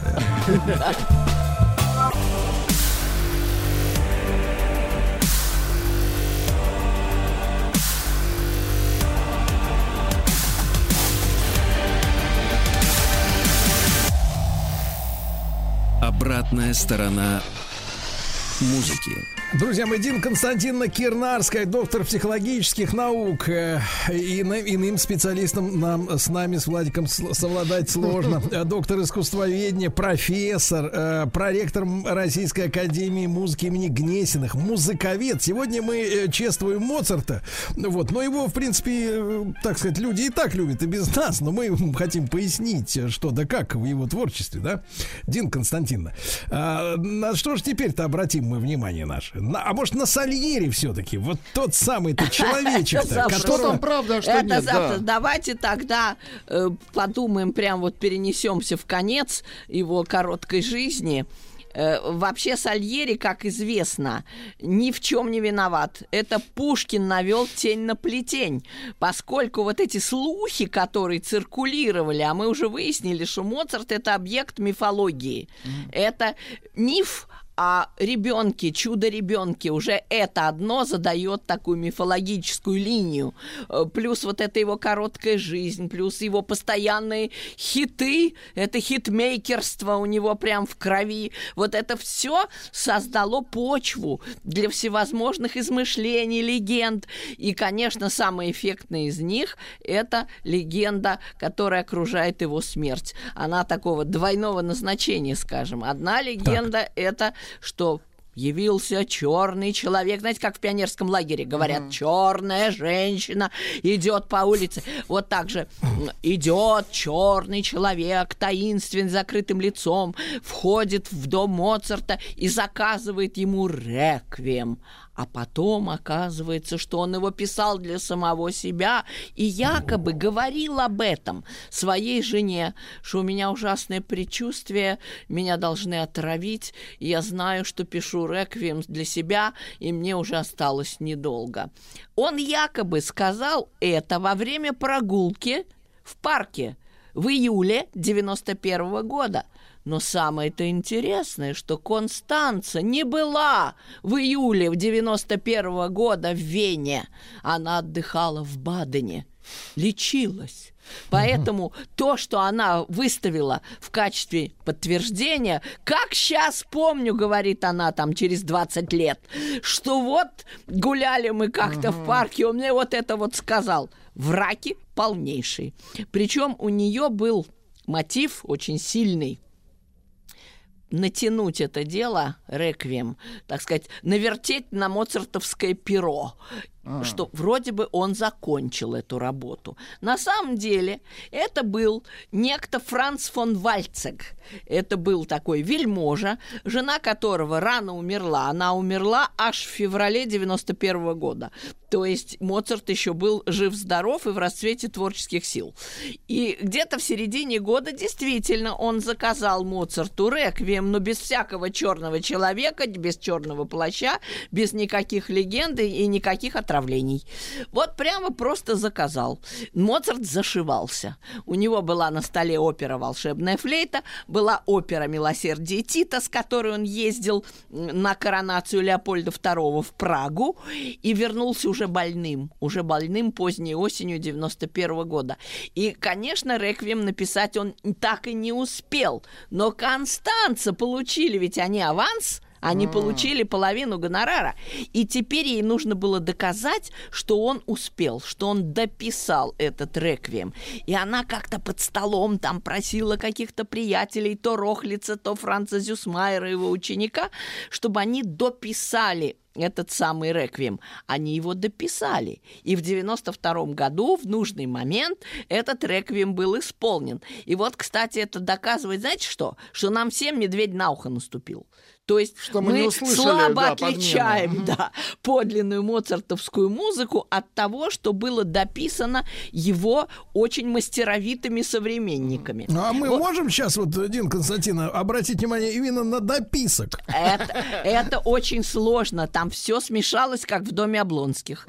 Известно, что там было очень много набросков, поэтому сложно сказать, что принадлежит Моцарту, что нет. Но вот эта гениальная тема лакримоза стопроцентно принадлежит Моцарту. Это доказано, это была тема, которая им сочинена. Видите, рыдает. Слезная, так она и называется, эта часть.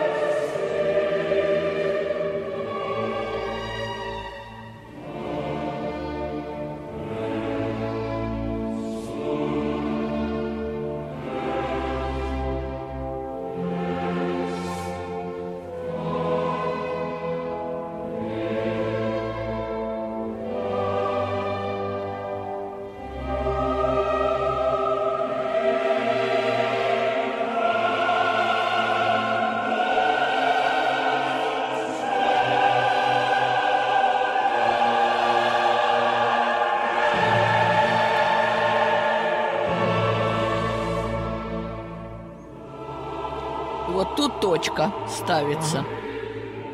Он успел сочинить 8 тактов. То есть Дин Константинов, вам стихи, тему. стихи пришли из Харькова. Стихи? Давай. Ну, Да. давайте. Лучше, чем Добин, не забивайте голову, кто это. Лучше, чем Добин нас лечит Кирнарская. Мягко, душевно, выводя из депрессии, льется мелодия в уши прекрасная, душу и мозг приводя в равновесие. Чудесно, спасибо. Во, какое поэтическое Доклад. Ю- вдохновение. Юрий, спасибо, да. Да, видите, как действительно, породили чудесные поэта. стихи. Чудесные стихи. А, так вот, Моцарт нас всех врачует, можно сказать. Э, как говорится, утоли моя печали. Вот это все о нем. И на самом-то деле, опять-таки известно, травил ли его кто-нибудь. Никто его, скорее всего, не травил. Ну, во-первых, никаких явных свидетельств нет. Никаких улик не имеется. Это чистейшая легенда. Но, как вы понимаете, итальянцы просто топают ногой, враже, пытаясь доказать, что никого товарищ Сальери не травил. Но есть смутные намеки на то, что перед смертью якобы он сознался в этом преступлении. Причем это очень разноречивые намеки. Как вы понимаете, живых свидетелей нет, письменных свидетельств тоже нет, за своей подписью он ничего не оставил. Это все на уровне слухов. Единственное, что говорит против этой версии, это то, что кто бы кому завидовал. Сальери был очень успешный композитор. Я бы сказала даже, что он был такой попсовый автор поп-музыка. Запоминающиеся мелодии, такие простенькие, такие легенькие. Не зря же вот император Иосиф II говорил, слишком много нот, мой милый Моцарт. То есть сложноватенько Моцарт писал по сравнению с Сальери. Сальери был страшно успешный, богатый, с хорошими должностями. Ну чего, ну кому завидовать, боже мой. Моцарт был седьмым по исполняемости в Вене. Было масса других композиторов, вполне успешных, не один Сальери. А как так он со временем обернулся-то? Со временем, как всегда, время всему дает настоящую оценку. Снимают шелуху. Проверяется, да, все проверяется временем. И если для современников, так же, как и для нас сегодня, например, очень важно удобство запоминания, ля-ля-ля, ля-ля-ля, как хорошо, то потом красота, вот нетленка, входит в свои права.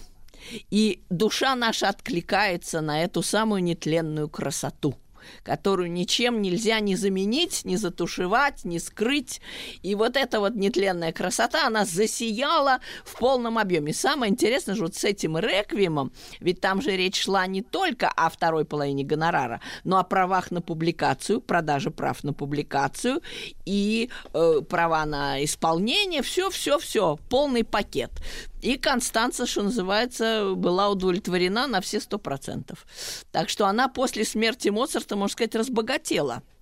Вот как ведь получилось. Прям как этот Цукерман про- А он-то думал, всё. что он свою вдову оставляет без средств. Она была на руках с двумя детьми. У нее было два моцартовских сына. На руках, кстати, за 9 лет их брака. Очень похоже, между прочим, на Наталью Гончарову. Но там еще меньше лет брака. Э, ну, действительно, пропорционально. Смотрите, Наталья Гончарова, э, у них было с Пушкиным 6 лет брака и четверо детей. Но, кстати, они все выжили. Вот что значит пушкинская жила. Такая вот здоровая. Живучесть. А Живучесть, Так, а да. погодите, по- погодите, а почему же это Александр Сергеевич поклеп-то нацарапал? Александр Сергеевич. А почему она красивая легенда? Он был журналист, Он, Пушкин. да, он был журналюга. Он хотел что-нибудь остренькое, жареное. да, а, а продать. потом он сам мог в это поверить. Сами понимаете, страсти, зависть. Вот это все так красиво. Причем по поводу артистической зависти он был вполне в курсе, как вы понимаете. Поэты-современники наверняка ему завидовали. У него был такой легкий намек. Вот и я, как Моцарт, друзья, вот и, и мне вот завидуют. А гений и злодейство две вещи несовместные. Вот Мне кажется, вот. надо Александра Сергеевича судить Да, посмертно. и за- заявил. погоди. Да, ну Смотрите. это все от него идет. И А фильм потом «Амадеус». еще, смотрите, а потом еще Репина за его Ивана Грозный убивает сына. А, а не было, ложь. а не Ложь. было, да. Ложь, вот ложь. это- не, ну история вообще переполнена различными мифами, легендами. Тут никого не надо упрекать. Э, Но говорят, что скорее всего Моцарт умер от болезни почек. Есть такое э, предположение. Но дело в том, что отравление ртутью по признакам своим весьма похоже. То есть вот эта опухлость, э, э, это вот вода- водянка Очень своего похоже, рода.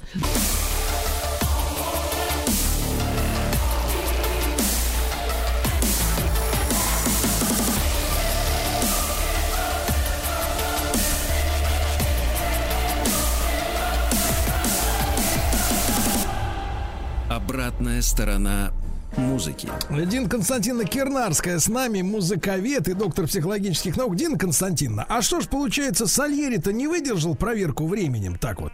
Получается. Выдержал, он благодаря этой легенде остался в живых.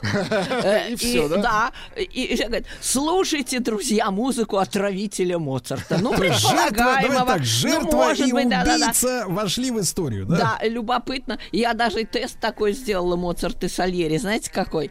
То есть те, кто более талантлив из двух пар э, или из пять пар у меня там, они предпочтут музыку Моцарта, потому что вот эта изощренность, она им не мешает, она наоборот их Так. привлекает. А бездари? А, а- а те Сальери, э, я вам скажу честно, э, три четверти людей западают на Сальери. Потому что когда не- нету маркера, то есть они не знают who is who, да, кто есть кто, всем больше нравится Сальери. Он Более побеждает, доступное. да. Он побеждает так же, как он побеждал в 18 веке. Э, Музыка Моцарта посложнее. Она не всем. Вот если в стык, конечно, если вы Моцарта с Шонбергом смешаете, понятное дело, что все выберут Моцарта. Но если Моцарт и Сальери, все, Сальери кладет его на лопатки, как Ничего хотите. себе. Да. Потому что попса людям нравится. Это проще. Такой же вкус, кстати, был и в 18 веке. Мне ничуть не Очень уступает. подходит определение ничего себе к этому. Да, вот, так вот, да. Попса, Потому что попса точно. Надо будет скачать дискографию Сальери, да? Ой, очень мило, очень мило. Просто вы будете удивлены. Очень да, мастеровитый Константиновна, автор. Дина Константиновна, ну а сороковую-то симфонию И послушаем? сороковую тоже можно, да, можно сороковую. Давайте сороковую, если хотите. А разве это не попса? Это сейчас попса. Представьте себе, что из 41 симфонии Моцарта только две в миноре всего. То есть одна юношеская 25-я и вот эта 40-я. Причем здесь он хочет обрисовать Керубину. Знаете, это очень похоже на арию Керубина. Рассказать, объяснить не могу я. То есть он рассказывает, как он любит всех на свете женщин. И, и вот этот рассказ Керубину как бы лег в основу этой темы знаменитой. Ну, что-то драматическое должно же быть. Ну, из 41-то две можно. Вообще мажор ужасен, согласен. Э, вот, это две минорных только симфонии из 41. Мажоры вообще Да. такая Ну, гадость. кстати, в этот год, когда написана была эта симфония, в 88 году, там прямо как из рога изобилия. Все три симфонии прям вынул из рукава. 39-ю, 40-ю и 41-ю, последнюю. Это все 88 год, то есть после уже Дон Жуана они были написаны. Плакать было в пору. Мы с вами про Турцию вспоминали. Как раз в это время Турция, можно сказать, надрала австрияков. И денег не стало. Аристократия, которая поддерживала Моцарта, уже не могла так щедро его поддерживать. И вот если вы поедете в Вену, там шикарная его квартира, дом Гассе 5, прямо рядом с собором Святого Стефана находится. Но ему пришлось съехать с этой квартиры в 88 Не году. потянул. Никаких уже канареек, бильярдных столов, никакого Люди выезда, шептались, дорогих Моцарт камзол. теперь Всё не тянет. Да, не, не потянул, тот, не, не тот. потянул. Переехал в предместье. Вот прямо перед написанием вот этой симфонии сороковой было с чего печалиться. Тарарам-парарам. И э, э, расскажу вам такую штуку.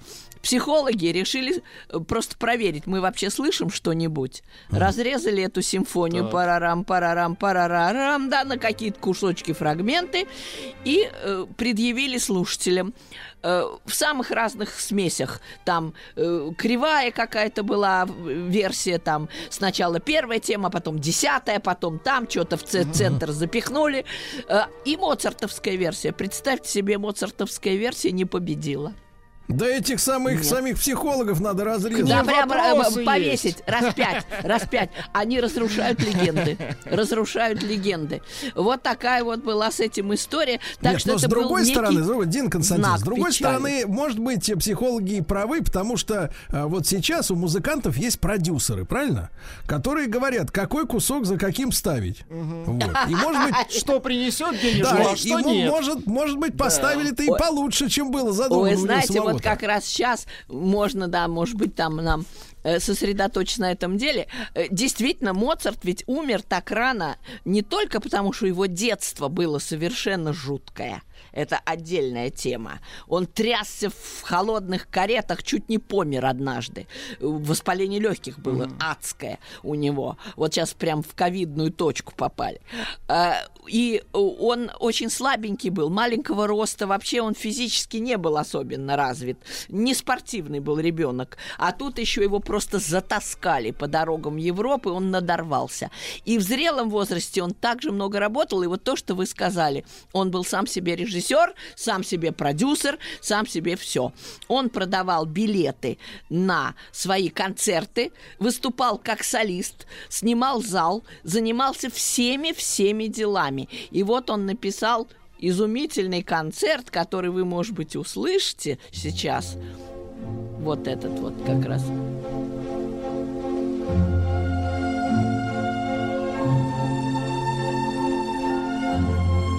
Райская музыка, Элизиум.